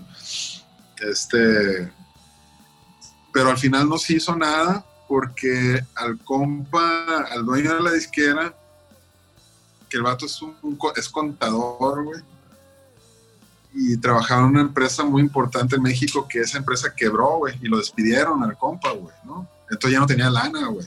Ok. Entonces lo despiden, no hay lana y cierra la Rock and Roll Circuit. Entonces ya quebró la compañía, güey. Y ya nos dicen, eh, pues ya no, ya no podemos, pues ya despedimos a todos, güey, ¿no? Eso fue en el 97, güey, ¿no? Entonces nosotros nos quedamos con todo eso así, eh, en las manos, pues, ¿no? Toda esa- y, y yo me, me, me dije, bueno, pues, ¿cómo podemos grabar esto, güey, no? Entonces, en una de mis idas a la tienda de música aquí en Culiacán, ah, y ya para eso ya nos regresamos aquí y ya dejamos de ir a la Ciudad de México, ¿no? Dejamos de recibir los apoyos que recibíamos y pues ya no, ya era bien difícil viajar, ¿no? La cosa es que en una ida a las tiendas eh, veo una mini disc de cuatro canales ahí en- en el centro musical, güey, ¿no? Y la compré, güey. Así, a pagos, ¿no? Pero la compré el aparato ese, güey. Y empiezo a, a hacer demos, güey, ¿no? A- y ya dije, bueno, pues vamos grabando esa madre, todo, todo, esa, todo ese disco, vamos grabándolo, ¿no? Y lo grabamos en, la- en un mini disc de cuatro canales, güey, ¿no? Ok. Obviamente sin idea de producción, sin, con micrófonos, con, como con cinco micrófonos nada más, Shure SM58, güey. De monitores, yo tenía unos monitores de piso, de escenario, Zoom, güey, no mames, güey, o sea. Pero lo hicimos, güey, y ese fue el trabajo. eh, Lo que íbamos a grabar en, lo que iba a ser el segundo disco con Rock and Roll Circus fue eso. Yo decidí subirlo porque dije, bueno, pues eh, eh, refleja una etapa de, de, esta, de, de mi carrera, ¿no? En la música, en el ergo y, como productor, güey. Y, y aunque está bien culero grabado de- en cuanto a frecuencias y sonidos y pero pero eh, pero hubo buenas interpretaciones no y y pues pero bueno ahí está el documento no fue fue con eso yo me inicio lo que es Estudio Zoom güey no con ese disco güey Ok, ¿lo grabaron ahí donde es estudio Zoom ahorita o en otro lado? Sí, ahí, ahí mismo. Este, nomás que pues tenía, imagínate una mezcladora Pibi, güey, de 16 canales, güey, una Pibi, carro. Con lo, con lo que ensayaban, ¿no? Y, y con lo que ensayaba, güey, ¿no? Y este, y a cuatro canales, güey, o sea, por ejemplo, la batería, ¿no? En el canal 1 era el bombo, el 2 la tarola, y en los otros dos, todo el resto de elementos de la batería, ¿no? Ujú. Entonces hacíamos un bouncing a estéreo para liberar dos canales, güey. Entonces ya después metemos el bajo y una lira, hacíamos otro bouncing y así íbamos liberando. Entonces, pues como iba bounceando, se iban acumulando frecuencias raras, ¿no? Claro. Entonces, por eso tiene ese sonido, esa, esa grabación. Pero no había manera de controlar eh, elementos separados porque todo lo íbamos, ba- íbamos bounceando, güey. No, por supuesto. Y fíjate que inde- independientemente de los defectos que pueda tener, yo creo que es bien importante como documento y como, como, como un registro del trabajo y de la trayectoria y de las canciones que tenían en ese momento, este, haberlo logrado, ¿no? Yo creo que eh, a lo mejor luego se, se, se cae en esa, en esa parte de ponerse muy exigente como público, digamos, pero pues siempre es- está ese valor detrás de un disco como el que platicas, que ya lo hicieron por sus medios, que fue la forma que lo pudieron hacer en ese momento. Y, y yo creo que sí es rescatable esa parte, ¿no? De, de poder, de poder mostrar el trabajo con todos los defectos que pudo haber tenido, ¿no? Porque no nada más es parte de la historia, es parte del aprendizaje de la banda y obviamente tuya como, como ya metiéndote a, a, a los fierros y, a- y al rollo de la mezcla y de la producción para lograr registrar ese trabajo, fíjate. Y, y estamos hablando pues que todavía en el, el- lo grabaron en el 98, supongo, eh, salió el 99. Sí, más o menos en lo que aprendía yo a, a moverle a eso, güey, ¿no? O sea, entre el 98, 99, por ahí, por ahí en esa época fue, ¿no? Claro, Este, a lo que voy la es que, idea pues, era... pues no había computadoras, no había Pro Tools, no, güey, había no, no había, güey. No, no había copiar, pegar, no había... Yo no tenía computadora en ese momento, güey. O sea, ni siquiera una referencia visual de, de cómo, cómo- de cómo ahora la ves cuando vas grabando cosas, güey, ¿no? Claro, O sea, era casi, casi como en cinta, pues, o sea, por si supuesto. Tenías que tocar y tocar bien, güey, ¿no? O sea, si te la cagabas en, en un tiempo, pues ni modo, güey, otra vez, Desde arriba, a hacer y así, ¿no? desde arriba. Entonces, este, igual, quedaba registrado el sonido y pues, pues, esta fue la mejor toma, bueno, pues hay que avanzar, hay que terminar y esto y, y concluirlo, güey, ¿no? Y esa fue la idea, ¿no? Concluir algo y, y- y darle un cierre a eso, güey, porque sí, sí, fue frustrante ese momento de ya no poder ir a nada de eso y quedarnos con toda esa música ahí, güey, ¿no? Entonces, por eso decidimos eh, y afortunadamente, eh, eh, afortunadamente encontré un equipo para poder hacerlo en ese momento. pues. Claro. De hecho, eh, pues yo creo que, que- que muchas buenas historias empiezan con cuando enfrentas una dificultad y, y encuentras cómo resolverla. Y, y yo creo que, que ese es el valor por ahí, ¿no? Y para quien nos esté escuchando en esta parte del podcast que se, puso, que se puso un poco técnica, pues no dejar de mencionar que los Beatles grabaron el Sgt. Peppers en cuatro canales, ¿no?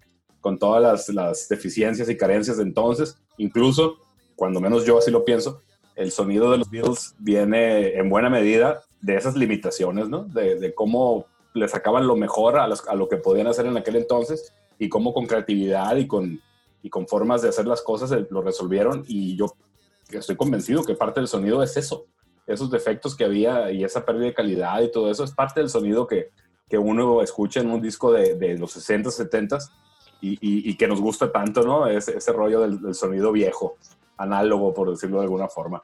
Este, muy padre, muy padre esa parte y sobre todo, pues, lo que comentas de que ahí inició tu, tu tema como ya ingeniero de grabación y producción y todo el tema, encargándote pues de, de música de tu banda, que pues es la única forma que lo puedes resolver en ese momento, ¿no? Sí, sí, pues este es, es un documento valioso, como lo mencionas, por, por lo mismo, por las limitaciones y sobre todo por cerrar un ciclo, güey, ¿no? Ese, ese era la otra parte de cerrar algo y a, a lo que viene, ¿no? A lo que sigue, güey, ¿no? Y, Claro. y esta otra que mencionas de, de- de iniciarme como sin querer queriendo, como dice el chavo, ¿no? De, de- en esto, ¿no? De, la producción, güey.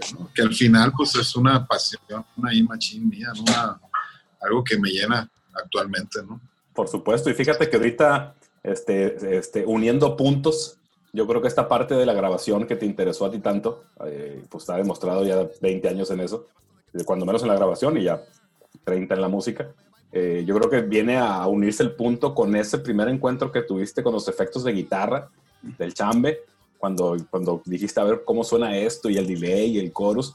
Yo creo que ahí, ahí se conecta perfectamente, ¿no? Independientemente que en el transcurso de esos 10 años y esa parte de grabar tus discos en estudios con, con mejores condiciones, pues lo, lo que pudiste ver y lo que pudiste aprender, pues yo creo que se te quedó para siempre, ¿no? Sí, no, pues me tomó todo ese tiempo, ¿no? Este, igual no había ni YouTube ni, ni, ni una persona a la cual uno acercarse aquí como para que te fuera orientando, ni escuelas de audio, ni de sonido, ni de producción, ni nada, ¿no? O sea, aprendías lo que veías, ¿no? Lo que veías en el estudio, lo que, lo que alcanzabas a ver en alguna revista, porque ni siquiera revistas había, güey, ¿no? Entonces, este, y sí, tú lo has dicho, me tomó todo ese tiempo eh, aprender eso y conectarlo como mencionas, ¿no? Claro, yo sí. Estás en mute, yo sí. Perdón. Polo, ya, ya encarrerados, habiendo pagado el noviciado del que estás platicando, en 2001 sale un disco de Ergo con un nombre sumamente sugerente que se llama Taz Loco Tú. ¿Cómo estuvo Ah. este cotorreo de, de- de este disco?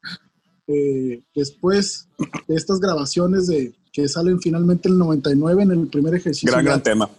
como, como, como productor, este, de entrada, Polo, así como va, ¿qué onda con el nombre? ¿De dónde se deriva? Bueno, el nombre, eh, pues fue, eh, ocupábamos ponerle, ocupábamos componer una rola para, para expresarnos eh, de un suceso que nos pasó aquí, ¿no? En Culiacán, en, en Difocur, ¿no? Con el profe Arturo Castañeda, güey, ¿no? Así es. que nos censuró, así como va, güey, ¿no? Nos censuró y nos dijo que, que nosotros ya no íbamos a tocar en ningún festival donde él estuviera organizando, güey, ¿no? Y, y que así, este, dijo más cosas que prefiero no decirlas, pero, pero, Por supuesto. pero eh, básicamente era eso, ¿no? Y, y nos vetó del, del festival, ¿no? Que, que nosotros le ayudamos a organizarlo en el primer festival de rock, pues, ¿no? La Castañeda vino porque él me preguntó, ¿y conoces un grupo importante en México? Sí, le dije, eh, los de la Castañeda. Nosotros acabamos de ver su estudio y pues dije, ah, pues le voy a, devolver el favor a estos compas, lo, chido que se portaron, pues, pues que vengan a tocar a Culichi, ¿no? Y, y, y sí, se, se lograron arreglar y, vinieron a la Castañeda, vino a tocar, ¿no? Y al profe se le olvidó todo eso por, por, por, no sé, pues, él, él sabrá, ¿no? Y, y nosotros, este, lo que le decíamos al profe era que nos pagara, güey, ¿no? Que, que nosotros nos merecíamos Claro. un pago por nuestra participación, Así porque es. habíamos visto que a la Castañeda le habían pagado como 150 mil pesos, güey, y tenían un camerino Poquito. con catering, con quesos y jamones acá chingones, y, y a nosotros, pues, unos refrescos y ya, ¿no? O sea, y nosotros, pues, éramos Ergo Zoom. Claro, güey. Y no entonces- nada más eran Ergo Zoom, eran de Culiacán. Sí, güey, entonces, y el vato nos manda la chingada, güey, así en pocas palabras, güey, ¿no? Entonces, y nos dijo que no nos iba a pagar y que nos iba a pagar pura madre, así, ¿no? Dijo otra palabra, pero ya sabrás cuál, ¿no? Entonces, este, que él no tenía dinero, que no había dinero, pues, güey, ¿cómo que no va a haber dinero, güey? O sea, no, pues no, al modo, ¿no? No le crees, nos ven medio morros y creen y se quieren sobrepasar, pues, ¿no? Entonces nos corrió de su oficina. Ahí estaba el Sabas también, estaba el Omarcillo, creo, y creo que el Niñón, güey. Ellos son testigos. Y, y estábamos algunos del Ergo, estaba el, el Core y el Jero, creo, y creo que Yadira, güey, ¿no? Entonces, este, la verdad nos, nos dio mucho coraje, nos sacó de onda y nos trató muy mal el amigo, pues, ¿no? Entonces, no hallábamos cómo, cómo sacar eso, eso que, que- que habíamos Claro. experimentado ahí. Y en ese momento, en ese momento está, empieza a pegar Molotov, güey. Con, Sí. con su rollo acá contestatario. Y en un ensayo, a los dos días, en un ensayo, empezamos a, a simplear, a llamear sobre una base hip, hip hopera y, y a cantar cosas así, lo que nos venía a la mente. Este, y, y ahí y empezamos a hacer catarsis ahí a, a mencionar el nombre del profe, que, que se vaya a la chingada, y que pipí, y bueno, una serie de cosas. Entonces paramos el ensayo y dijimos, oye, pues hacerle una rola a este cabrón, ¿no? Entonces empezamos a componer, güey, ¿no? Este. Yo ya tenía un poco más de equipo ahí, ya tenía un sampler, güey. Y, tenía loops ahí de samples y, dije, ah, pues, en chinga, güey. Agarré un loop ahí que, que es el que está ahorita en la rola. Este, y sobre eso, güey, em- empezamos a darle, güey, ¿no? O sea, el Jero se llevó de tarea que, escribiera unas cosas. Este, yo empecé a, construir musicalmente los ritmos, este, los tonos. eh, y, de, repente, eh, en, ese jamming, el, Jero decía que, su abuelo le decía a su abuela, estás loca tú, no sé qué, estás loca. Entonces dijimos, oye, güey, está buena esa frase, güey. Aparte que está bien culichona, o sea, Claro. es una frase súper culiche, así, de Netamente. culichona, güey. Pues, pues vamos usándola, ¿no? Ok, entonces acordamos usar este, porque originalmente esa rola se iba a llamar El Profestival, güey. Entonces, no, no, no, no. Mm. Ya que encontramos esa frase acá, eh, dijimos, no, mejor que se llame así, güey, estás loco tú, güey. O sea, como No era tan evidente. lo, lo que siempre le quisimos decir en su cara al compa, pues, así, siempre le, que nunca, no, o sea, yo, yo, por ejemplo, me quedé con las ganas de, pues, pues, vete mucho a la chingada, hijo de tu chingada madre, güey, ¿no? O sea, me, hubiera gustado a mí tener el pensamiento que tengo ahorita como para haber enfrentado a ese vato, pues, ¿no? Ahí mismo, güey, ¿no? Claro. Claro. Pero pues no, no, no, no, no se dio así, güey, ¿no? Entonces, esa palabra, esa frase encierra eso, güey, esa, esa onda de, pues de vete a la verga, güey, así, ¿no? Entonces, eh, eh, en una de, de- de- de que estaba yo en el estudio, ya, ya empieza a tomar forma, empiezo a jugar con el estás loco tú, estás loco, o sea, como una pregunta y una respuesta, un grupo de gente diciendo estás loco, así, ¿no? Entonces, Claro. empiezo a jugar rítmicamente con eso y doy con el ¿no? Y, y la neta, pues, se nos hizo chingón, güey, ¿no? El, el juego de la manera como está construido rítmicamente ese coro a manera de pregunta-respuesta, güey, ¿no? Y ya lo- lo- los versos fue fácil, güey, ¿no? Pues dejas una base ahí, dos voces raperas ahí dándole con la influencia de Molotov, dijimos algo así como Molotov, güey, y lo que importaba era decir las palabras esas, güey, ¿no? Y lo hicimos, güey, ¿no? Y, y hicimos la rola y la, este, hicimos un tiraje, güey, de primero como de 100 discos, güey, de 100 copias, mandamos imprimir una funda eh, para hacerla más pro, pues el rollo, como sencillo, pues. Y, y- en ese entonces, este, Martín Amaral trabajaba ahí, güey. Y también de repente Martín Amaral chocaba con el profe, güey, ¿no? La cosa es que Martín Amaral tenía un programa de radio en Radio Was y lo presentamos ahí con él, güey. Nos entrevistó y luego el Concho nos entrevistó, güey. Y ahí expusimos todo el rollo así, güey, sin tapujos, cabrón, ¿no? Y pues fue, yo supongo, una quemazón para el vato, güey, ¿no? Que al final era lo que queríamos lograr, güey, ¿no? Sí, Claro. es una rola que levantó ampolla aquí en Culiacán, pues. Fíjate que esa pues parte de.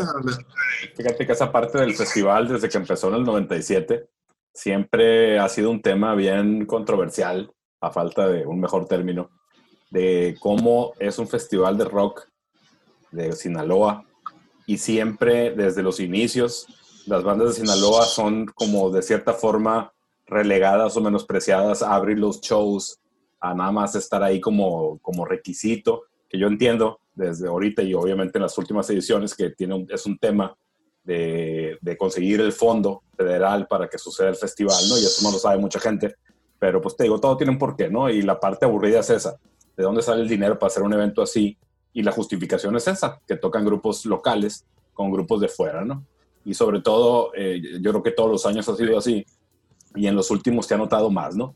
Que ves a las bandas tocar a las 5 de la tarde cuando no ha llegado nadie y que la gente únicamente va a ver a las bandas grandes, ¿no? Entonces, entonces ¿dónde queda ese espíritu del festival de apoyar al talento local, ¿no? Que parece que nada más es un requisito para llenar un formato para bajar un recurso federal, ¿no?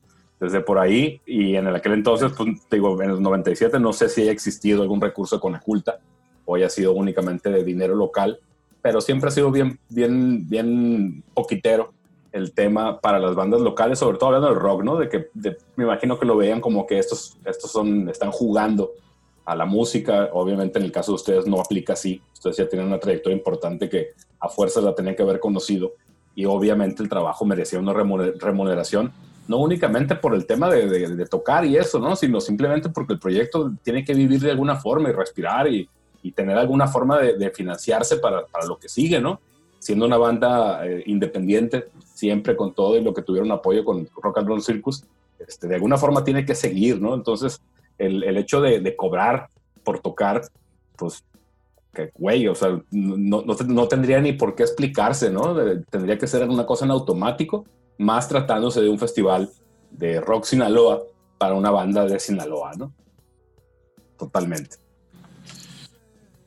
Sí, no, pues lo, lo acabas de decir, güey. Todo eso, justamente eso, eso es lo que pasó en ese momento y sigue pasando, güey, ¿no?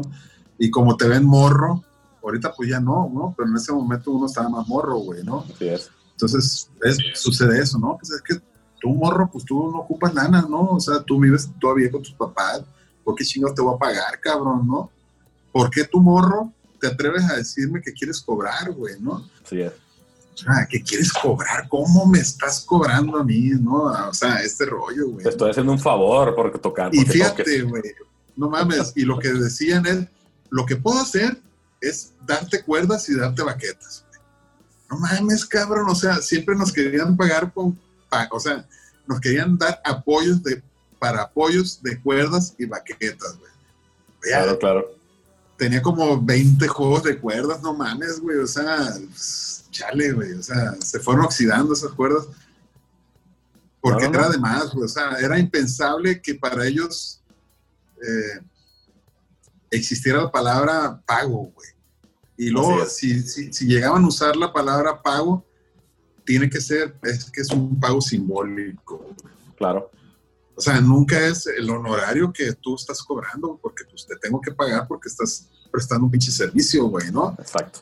O sea, a los del tatuaje no le dicen eso, a, a ninguna de esa gente que ya más experimentada, no, güey, toda esa raza cobra, güey, ¿no? Entonces, Claro. Pero bueno, pues eh, era parte pues, de la novatada por, por ser morro, güey. Chale, güey, ¿no? Pero pues así es, güey, ¿no? Entonces, yo, yo Pues creo vamos que escuchando la rola. Sí, claro. debe haber sido un tema también de que de alguna forma, pues en, en otros sentidos, abrieron brecha ustedes como Ergo Zoom y en ese sentido también, ¿no? En, el- en la parte esa de ya meterte a los terrenos oscuros de, de, de los, de los apoyos para la cultura, que yo creo que esa bandera de defender al rock como cultura, pues ya afortunadamente ya se superó y ya se entiende como tal, ¿no? Entonces, como bien dices, yo sí. Adelante, yo sí. Pues vamos a darle, vamos a escuchar Estás loco tú, de Ergo Zoom, producción de 2001. Adelante, regresamos.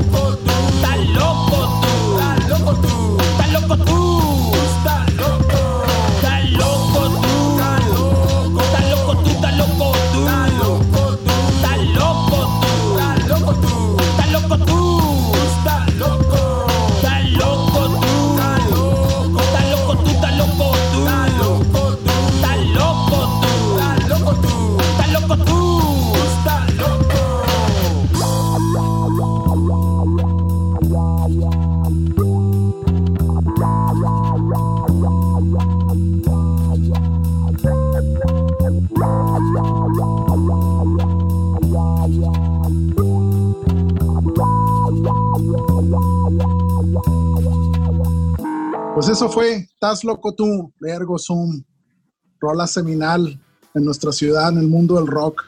Ya contó Polo la historia.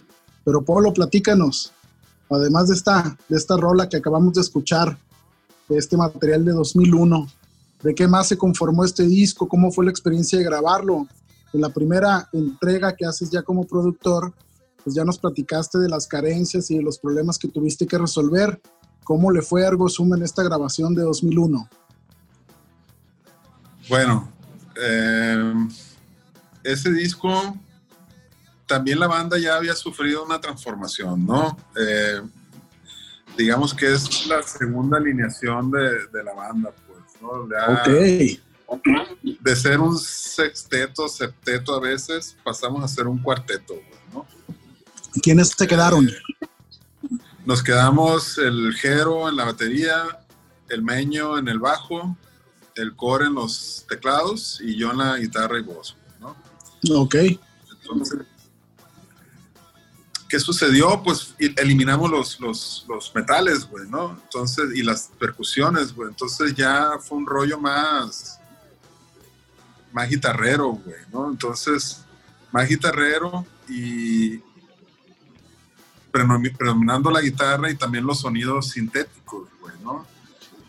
Ahora, tecnológicamente eran los inicios del sampler, güey. Entonces, yo hasta compré un sampler, o sea, eso lo puedes hacer ahorita con la computadora, pero en aquel entonces lo hacías con un aparato que así se llamaba sampler, güey, ¿no? Entonces, tenías que tener el hardware. Exactamente, es un, es un fierro ahí, un equipo ahí, güey. Entonces, este, era mucha experimentación, también había sintes, sintes de hardware. Los sintes virtuales apenas estaba naciendo el rollo, no, no había muchas posibilidades con, con, el software, ¿no? Este, entonces, el- nuestro paso siguiente fue explorar, quitando los, los alientos y la percusión, pues era explorar el lado electrónico, güey, ¿no? Entonces, este, empezamos a hacer música a base de loops, a base de samplear en el, en el sampler, fragmentos de guitarra, fragmentos de, teclados, este, cosas así, güey, ¿no? O sintes, o, un arpegio de sinte, porque nada más teníamos como dos sintes nada más, güey. Entonces, eh, y, y- y agarramos un sonido de un sin- de un sinte, lo sampleamos y luego usábamos otro y así, así, así era como, como le hacíamos, güey. Entonces, íbamos construyendo las, las rolas a partir del, del, del sampler. El, el Jero, por ejemplo, grababa un, un- un- ritmo, o sea, un ritmo base, lo metíamos al sampler, lo cortábamos en, en- en cuatro o ocho tiempos y, y- y íbamos pegando eso ahí mismo en el, en- el mismo aparato ese, ¿no? Entonces ese disco fue hecho básicamente con eso, güey, ¿no? Las voces y, los, y algunas guitarras este, ya las grabamos en, grabadoras digitales. Entonces, este, eh, con esa metodología empezamos a hacer rolas como Tal Loco Tú, eh, la de Lágrimas, güey, la de una que se llama Tomás, una que se llama Viene, que es una rolilla fresca, otra rola así medio baladona, que también gustó mucho, que se llama Cuéntame, güey y una rola así medio funky que se llama El Flavor of the Night, ¿no? Y son las rolas que, que trae ese, ese disco, güey, ¿no? Ok.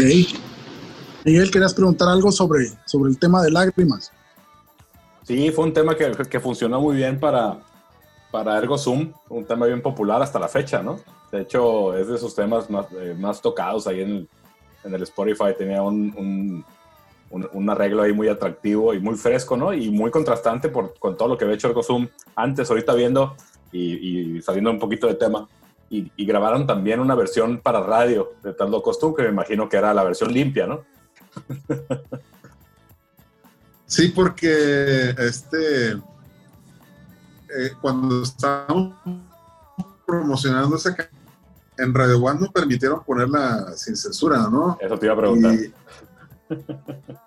pero cuando teníamos amigos en, en, en lo que era digital o 100.1, eh, ahorita hay un montón de estaciones de radio, pero en aquel entonces había poquísimas, güey. O sea, Dos yo creo que ni siquiera Radio Sinaloa estaba. Ah, no, estaba.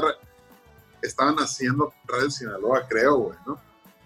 El asunto está en que nos dijeron los de este 100.1 digital, 100.1, no sé cómo se llama ahorita, ya, ya ni escucho eso yo, pero este, nos dice, no, pues sí la puedo poner, güey, pero pues dice groserías, güey, la rola, ¿no?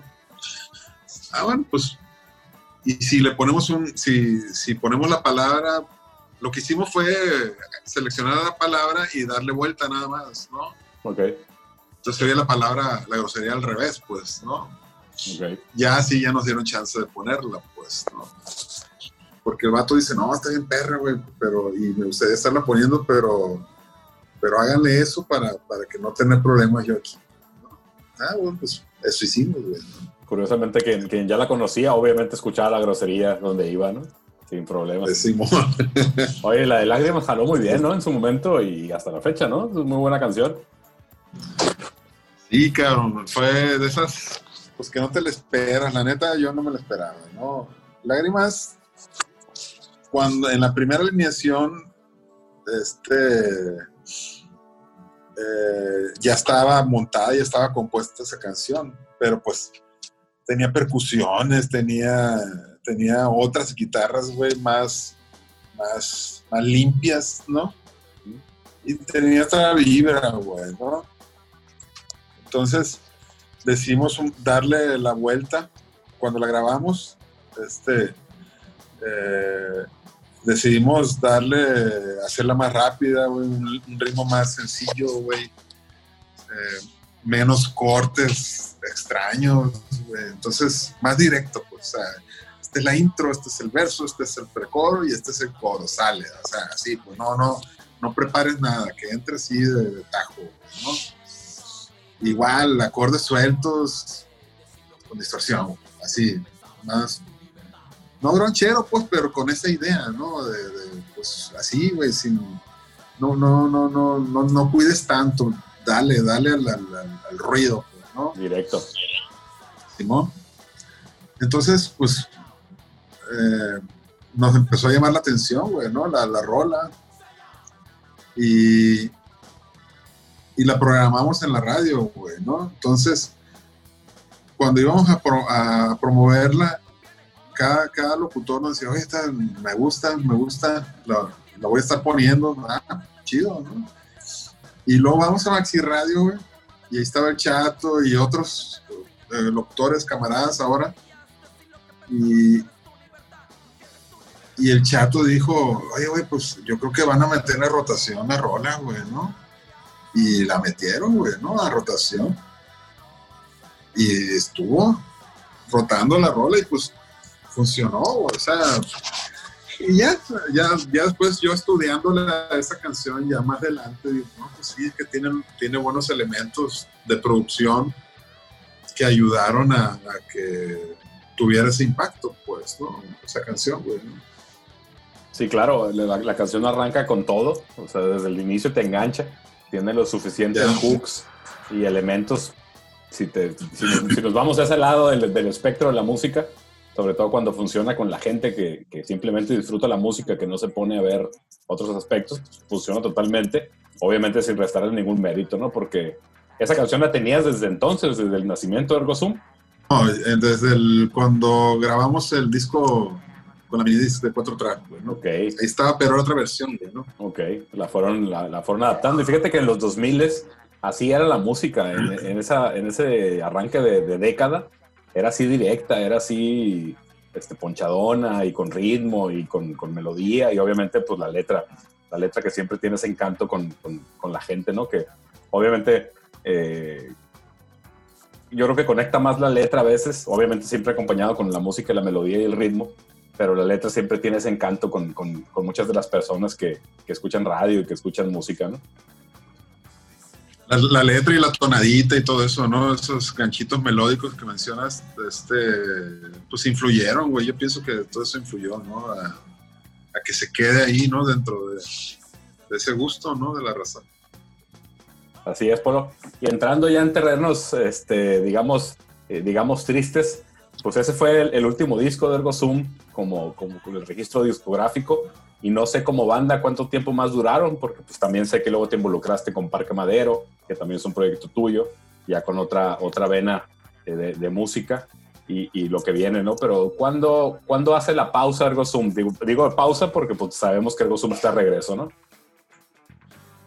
Bueno, nada más, eh, después del, del disco Estás Loco Tú, hicimos otro disco, el, el Ser, güey, ¿no? El Sí, así es, de 2006. 2006, Ah, Simón. caray, se me fue ese dato. Sí, donde viene el ritual, viene eh, este la versión actual de Al filo de la soledad y, otras rolas más, ¿no? Bueno, hicimos esa, esa producción, la movimos, este, fue totalmente independiente, igual la, la- yo la produje, güey, fue uno de mis primeros trabajos ya yo metiéndome de lleno a eso.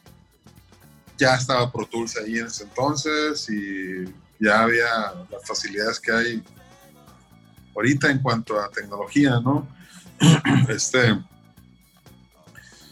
fue grabado, producido y mezclado y masterizado por mí en- con el equipo que en ese entonces tenía, ¿no? Y lo estuvimos promocionando en MZ. ese- ese- logramos vender un tiraje MZ de ese disco. Eh, le vendimos 600 copias, fíjate. Tienes razón. Este, Y, y yo me quedé con, con otro. eh, ahí tengo todavía un, un buen de discos. No muchos, pero todavía me quedan algunos, ¿no? Eh, y ya entramos en una fase de fricción y cada quien hubo desbandada, ¿no? Entonces, este. Y yo eh, empezamos, yo empecé a hacer otras cosas también con Parque Madero, como dices. Este, tocando covers, trabajando con- como grupo de covers, hasta que decido componer también un- una producción para esa, para ese grupo, pues, ¿no? Ya pensando en una voz femenina, güey, ¿no? Entonces, igual compuse esas canciones y las, las, las grabamos y de ahí despunta la del cosmonauta, ¿no? De, en, esa, en ese disco, que también se me hace así como un rockito así fresco, fresco ¿no? La, la- el rollo de, de Parque Madero, ¿no? Sí, por supuesto. Sí, por supuesto. Este, igual fue producción mía también esa, esa, e- e- ese disco. Este, igual explorando el, software, explorando cosas de ahí, de, mezcla, de- aprendiendo, güey, ¿no? Regándola y aprendiendo, ensayo y error, eso, ¿no? Yo nunca fui a ninguna escuela de producción ni nada, todo era a base de, de escuchar y, y estar adivinando cómo se hacían las cosas, leer revistas, eso sí, ya, ya estaba la Future Music la Computer Music aquí, entonces estuve comprándola como por seis años consecutivos, seis, siete años esa revista, aprendiendo ahí de eso, ¿no? Yo también. Eh, este. Y. Pues no sé si contesté la pregunta. Sí, totalmente, totalmente. Fíjate que se, se, se me fue porque fíjate que en el Spotify viene como que el Tal es, es más nuevo, ¿no? Pero obviamente en el año, en el año sí viene el, el ser del 2006 como, como Ergo Zoom. Eh, aquí en, en, en, en esta parte eh, traíamos en el programa, Polo, platicar contigo de, de la parte de la producción y todo este tema del regreso de Ergo Zoom. Pero si te parece bien, vamos dejando la parte de producción para otro episodio del podcast y vamos platicando del regreso de Ergo Zoom. Ah, ok, como usted, no hay problema. Adelante. Se da por ahí la oportunidad Bueno, pues- de que regrese el Ergo Zoom. ¿Cómo fue eso? Platícanos. Eh, pues bueno, tuvimos ahí fricciones con esa alineación, esa segunda alineación y, y en el 2006, 2007 eh, hubo desbandada. Cada quien, yo me metí a otros proyectos de música y hacer otras cosas mías. Y, pero siempre me quedé con el gusanito de, de tocar las canciones de Ergo, ¿no? Mucha raza me decía, oye, ¿por qué no se juntan los Ergo, güey? O el Ergo Zoom original, la chingada. Y, y, pues yo decía, pues es que pues, no, se me hace, no sé cómo, güey, ¿no? O sea, y a la vez, como que no se me antoja mucho, no lo sé, o sea, como que, como que la cosa no quedó muy bien, pues, ¿no? Entonces, pues, güey, pues. Y de repente pasa el tiempo, pasa el tiempo, y yo dije, güey, a la chingada, cabrón, yo quiero cantar mis canciones, güey, ¿no? O sea, este, para eso yo eh, empecé a tocar con el Coqui, el Coqui Esquerra y el Tacho Escobosa en una banda de ellos, se llama Supernova, güey, ¿no? Empecé a tocar con ellos, así, trío, y este, en bares, pues, covers y esa madre. Y, y, y el Coqui me decía, eh, güey, pues canta la rola, güey, la, la de lágrimas, güey, cántala, güey, así, ¿no? Aviéntatela. Pues va, güey. Y siempre en las pedas, en los bares, cerrábamos con esa rola. Y para mi sorpresa, la raza la cantaba, güey, ¿no? O sea, sea, habrá sido la peda o lo que tú quieras, pero la raza coreando la rola bien machín. Entonces, esa madre a mí me, me, motivaba, güey, ¿no? Y estuve mucho tiempo así. Entonces, yo con la limitante de, güey, pues pero ¿cómo, ¿cómo voy a tocar las rolas del ergo si no están los ergos? Decía yo, ¿no? Entonces, pero un buen día dije, ¿sabes qué? Pues no, yo- claro que las puedo tocar y las voy a tocar y, no me importa, ¿no? O sea, entonces, este, que en una de, en una ocasión yo, eh, yo le dije al Coqui, oye, güey, pues, este, pues se me antoja montar el material de Ergo Zoom así, con lo que estamos tocando en ese momento, ¿no? El, el- el Coqui y el, y el Fer Carrión, el Fernando Carrión, güey, que está con Belterci, ¿no? Este. Y sí, güey, estos vatos los, les, les invito a que, ¿qué onda? ¿Lo, lo- se jalan o qué onda? No, pues Simón. Y, montamos el, el- repertorio, empezamos a montarlo, güey, ¿no? Entonces, nosotros tres ya estábamos tocando en eventos que el Coqui armaba. El Coqui en ese momento, en esos momentos vivía en la Ciudad de México y organizaba eventos allá. Nosotros íbamos, tocábamos y tocamos covers donde el Coqui cantaba y, parte de- de- del concierto, rolas del ergo. Y la raza jalando machín, güey, ¿no? En una de esas, pues, eh, pues yo tomo fotos y, este, eh, que es cuando nos invitan los Culichi Rock Army a, a lo de, la- al- los eventos que ustedes organizan, ¿no? Ya estábamos armados ahí, ya, ya podíamos tocar solos. De hecho, en esa ocasión, nosotros estábamos tocando en México y no tocamos ningún cover, güey. O sea, tuvimos tres eventos y en los tres eventos fue para tocar rolas de Ergo Zoom, güey. ¿no? Órale.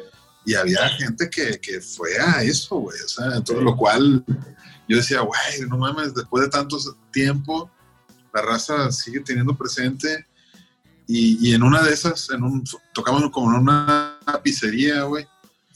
Este, había bastante gente y empezamos a tocar y la raza inmediatamente volteó al escenario y, se clavó viendo el, rollo, ¿no? Entonces fue motivante para mí. Yo dije, no, pues, Simón, güey, o sea, voy a seguir haciendo esto con estos cabrones, güey, no, no necesariamente tienen que estar los, los, los de antes, pues, ¿no? O sea, si no, yo también me decía, güey, pues ya, ya tengo tanta edad, güey, no mames, güey. Voy a ser pinche viejo, güey, y si nunca voy a, a tocar mi música, güey, pues, no, la chingada. güey. Entonces me tumbé esa creencia limitante, la neta, ¿no? Entonces, ya desde entonces para acá, pues hemos estado, pues tocando, ¿no? La música de Ergozón, güey. Así es. Oye, Polo, y tocando el tema del Culichi Rock Army, que es eh, donde Ergo Zoom tiene presentación, que nos acompañan ustedes. ¿cómo viste el cotorreo con la Culichi Rock Army? ¿Qué te pareció? Eh, la mezcla de pues, bandas viejas, bandas nuevas. ¿Qué opinaste? ¿Cómo lo viste?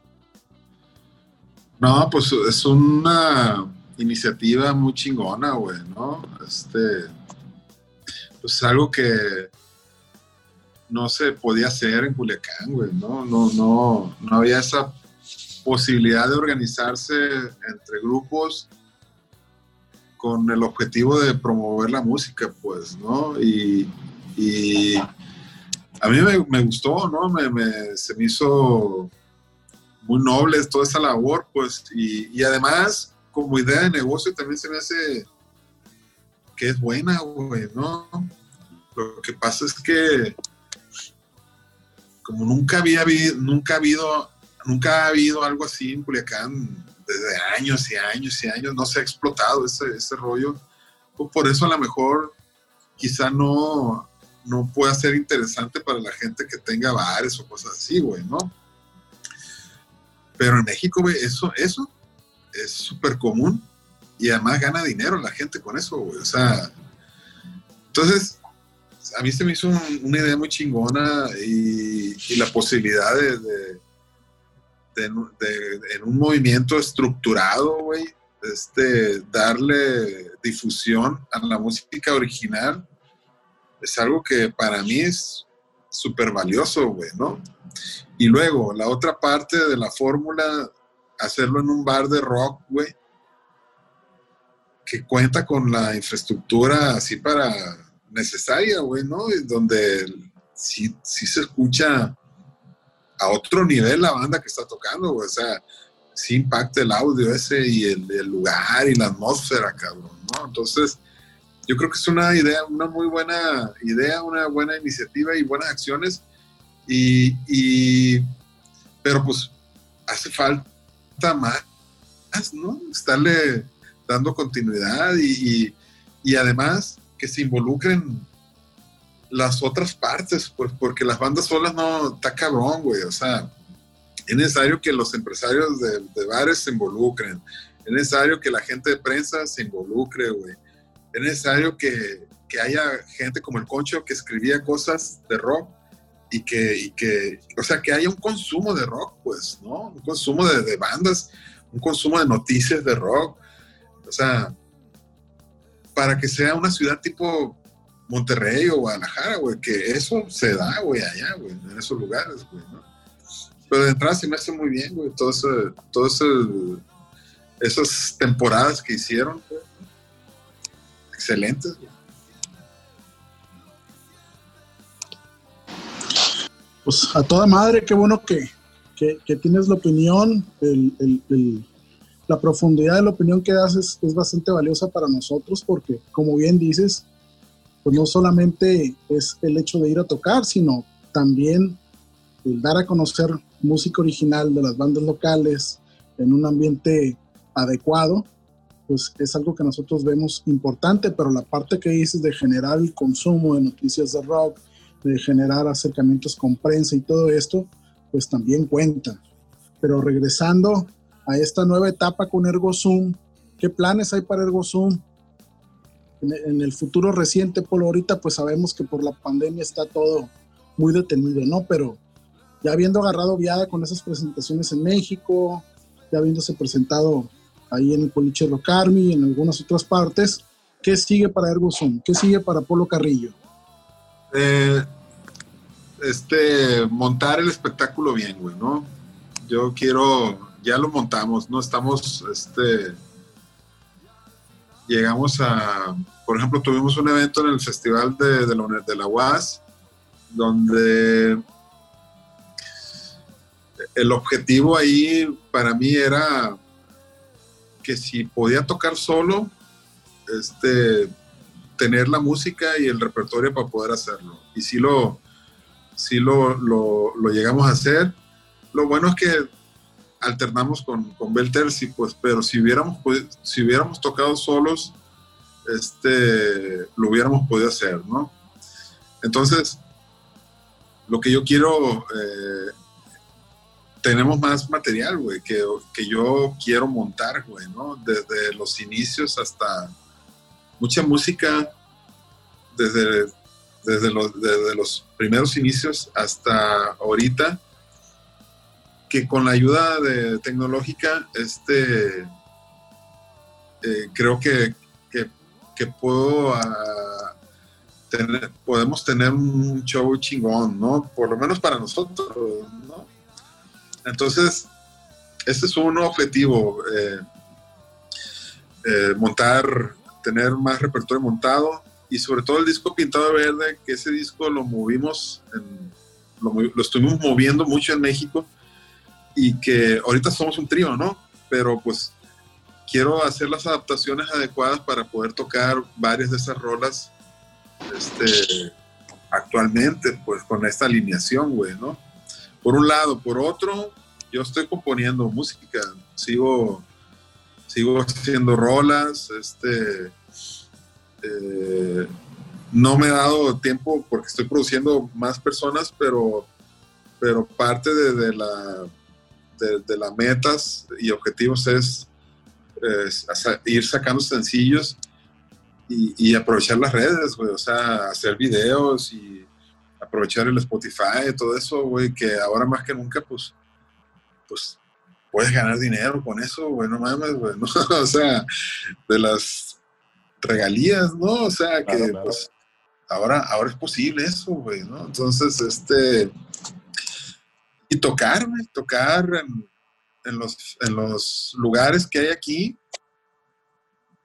o sea, el Festival de Rock, el Festival de la, eh, de la Juventud, me- me- meterme ahí, meternos ahí, ¿no? Este, el Ochito, este, las cosas que hay aquí que, que se manejan lo local, estar otra vez, ¿no? En eso, en el ojo del huracán, cabrón, ¿no? Y, y- y también tengo algunos contactos, sigo teniendo contactos en la Ciudad de México y pues ir a ver allá, ¿no? Pero, pero primero quiero estarme moviendo aquí, pues, ¿no? Fíjate que ahorita, ahorita, ahorita que dijiste el Ochito, me acuerdo que nos vimos por ahí en la entrada del Ochito, Sí. ahora fue en diciembre, ¿no? En diciembre cuando vieron Sí. los Sónicos. Y ahí Simón. platicando contigo, ya habíamos platicado cuando, obviamente en el Culichi Rock Army, la vez que, bueno, la matatena fue después cuando tocaste con, con el Dani Cueto. Pero platicando ahí en el Ochito Fest, que me dijiste, no, no, no, es que vengo a ver cómo suena la música en vivo, sentirla en el, en el cuerpo, sentir cómo suena una, una- el grupo en vivo, ¿no? Y esa vez el Ochito, digo, sin, sin rayar mueble, como dicen por ahí, pues el venue estaba medio chafa, ¿no? Estaba muy tirado a la calle, el racket ya muy abandonado, el- el escenario principal estaba sobre las canchas de tenis, que ya estaban deshechas completamente, partieron por ahí el, el lado, el lado VIP, el lado de la gente, y tuvimos la fortuna de ver a los babasónicos tocando en Culiacán, ¿no? Una banda argentina que trae un show impensable, ¿no? Ya, ya había venido muchas veces a Culiacán Babasónicos, yo nunca los había visto en vivo, había visto, yo, yo fan, fan de los Babasónicos, sobre todo, curiosamente, de la etapa donde ahorita le critican que no son tan rockeros, ¿no? Que son más, más baladistas o más melódicos o más suaves. Eh, de esa etapa es la que más me gusta de ellos y, tuvimos la oportunidad de verlos ahí en vivo. Me acuerdo que platicamos ahí y, y me hiciste ese comentario. Y fíjate que no es que yo no lo hubiera visto así, pero dije, pues es que de eso se trata esto, ¿no? De estar en un show en vivo y de sentir el sonido en el cuerpo, pues, y cómo, cómo funciona la mística alrededor de un festival. Y obviamente como músico, pues siempre quieres ser parte de esa, de esa aventura, ¿no? De, de poder estar en un escenario de, con esa calidad y con un sonido de ese tipo, ¿no? Entonces, yo veo totalmente posible, Polo, que Ergo Zoom eh, acceda a esos espacios, inclusive con el, con, el, con el Ochito, que es un show local, que esperemos que se siga haciendo con todo ese tema de la pandemia y la fregada. Yo veo totalmente posible que Ergo Zoom se, se luzca en ese escenario, ¿no? Totalmente lo posible, lo. Ojalá, ojalá suceda. Pues ojalá, ¿no? Es, es la, es el plan, ¿no? Este, pues eh, contactarnos, hacer conectes, hacer red con la raza y, este, aprovechar, ¿no? Los conectes que, pues, que yo tengo todavía, ¿no? Aquí en Tijuana, en México, Guadalajara y, tocar, ¿no? Tocar así. Y, y, por qué no, o sea, finalmente es un eh, hay, un, hay una carrera, ¿no? Que ahí está y pues yo la quiero aprovechar también, ¿no? O sea, no es la misma empezar de cero a empezar o ya un poco más avanzado, ¿no? O sea, ya con, unas rolas que te, que te respaldan, güey, ¿no? Entonces, este, no sé, quizá tengo en mente también un- unas, hacer colaboraciones, o sea, invitar gente a Ergo a que cante cosas, a que toque cosas, a- y no sé, este, es- es- esa es la, es la, otra de las, de las, de lo que tengo en mente. Y luego, algo muy próximo en octubre, el proyecto Ergo Zoom con sus eh, vaivenes y todo, vamos a cumplir 30 años, ¿no? Entonces quiero hacer algo, güey, algo conmemorativo ahí de esos 30 años, ¿no? De, de andar. Igual, si, si lo pones como una persona 30 años, pues sigue siendo un vato joven, ¿no? O sea, Por un vato de 30 supuesto, años es un vato joven, güey.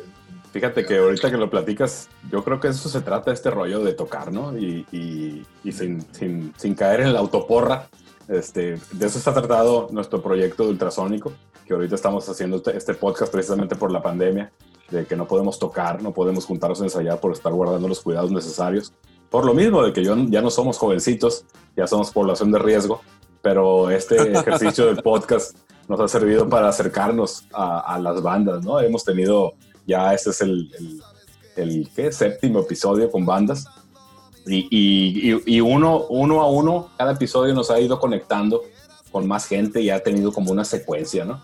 Entonces, ahorita platicando previo, previo a que empezáramos a grabar el podcast, Polo, eh, Pato, el Pato eh, dijo, oye, es que pues todo lo que trae Polo yo, yo creo que nos da para varios podcasts, ¿no? Entonces, Pato, ¿quieres retomarlo de ahí? Am, eh, pero no me acuerdo cuál era el punto, ¿no? Eh, eh, estábamos hablando de que eh, nos gustaría que nos compartieras tus experiencias, pero como en, en la parte de, de tu estudio, ¿no? Que, que de- más adelante queremos hacer una serie de podcasts con, con otras gentes involucradas que tienen sus propios espacios de estudio. Eh, tú, el Chris, este, el, el Chava otra vez, eh, traerlo de regreso que nos comparte esa parte, pero no, no ubico cuál, cuál, cuál era el punto. Ese era el punto, Pato, ese era el punto que dijiste. A lo Ah, mejor ese era el punto. quedaría muy extenso el podcast y nos metemos a todos esos este, detalles de, de- de Sí. lo que hace Polo, que sobre todo que, digo, todos aquí sabemos, pues por, por, por, por cosas que nos han comentado, que Polo está trabajando actualmente con grupos locales, ¿no? Entonces yo creo que esa Sí, parte sí. sí, sería bien interesante retomarla a partir de cero en otro episodio del podcast. Y este se trató Claro. de, de, de- de Polo Carrillo y lo que es Ergo Zoom, con toda la trayectoria desde los noventas hasta ahorita que están de regreso, ¿no? Algo que quieran Sí, agregar, sí. jóvenes. No, sí, seguramente que, que habrá más, más, más temas que, que nos pueda compartir más adelante el Polo, porque pues evidentemente esto fue totalmente del, del- de Ergo Zoom, del Polo, de la visión del Polo en Ergo ¿no? Está esta otra parte de eh, hablar un poquito de Parque Madero. Se me hace que no tocamos el tema de los Jazzy Funkers, ¿no? Este, este, este asunto, pero pues igual, pues a lo mejor podemos invitar al, al, al Kush invitamos a, estas gentes, a los miembros y, y poder echar otra platicada en otro sentido de la música del jazz, de esta otra vena que no es completamente rock and roll, ¿no? Digo, hay, hay pandemia para rato, ¿no? Esto, esto no se va a acabar el mes que entra, ¿no? Entonces, es, pues, pues, pues delante retomaremos otros temas, ¿no? Esa es, la, esa es la idea y- totalmente. y agradecer al Polo, ¿no? Agradecer al Polo este, pues, por, por la, por la disposición de, de- de acompañarnos, ¿no? Esta noche de jueves, esta noche cálida, este, como lo comentábamos. Pues sí, Totalmente, totalmente agradecer a, a Polo por compartirnos su historia, todas sus vivencias. Yo creo que nos deja un chorro de cosas a, a todos los que estuvimos aquí, los que van a tener la posibilidad de escuchar el podcast. Y habrá oportunidad, Polo, de meternos de lleno al rollo de la producción. A lo mejor va a ser un episodio, un episodio muy técnico que a lo mejor va a estar muy segmentado para cierto público, pero pues es, es, es una de las partes que cuando menos por acá es lo, de lo que más nos gusta de la música, la parte del estudio, la parte de grabar, la parte de producir, la parte de, de ha- hacer que una idea quede registrada, grabada y la puedas tú mostrar. Eh, yo creo que esa parte merece un episodio especial. Y en tu caso, que sabemos que estás trabajando actualmente con bandas jóvenes de Culiacán, eh, yo creo que ya vendrá la oportunidad de platicarlo a plenitud y va a ser bien interesante, ¿no? Yo sí. Pues nada, eh, un episodio sumamente interesante con Polo Carrillo de Ergo de varias agrupaciones más, con proyectos muy interesantes, con una esperanza para Ergo Zoom para el futuro.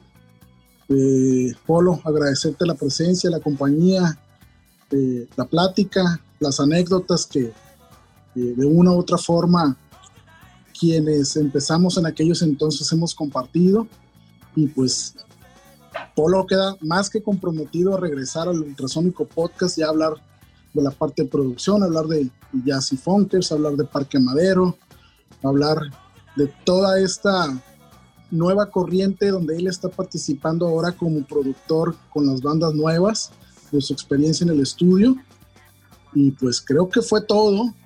Eh, y para cerrar con, con un buen remache este podcast, ¿por qué no escuchamos Lágrimas? Un gran tema de Ergo Zoom, que creo que es más que prudente para el cierre. Y Polo, de nueva cuenta, gracias. No, pues gracias a ustedes, güey, por la invitación. Es, para mí es un honor estar platicando, pues, parte de mi, mi experiencia, de, de mi vida, ¿no? De la, de la música, pues aquí con ustedes y compartirla con, con, sus, con su auditorio, cabrón, ¿no?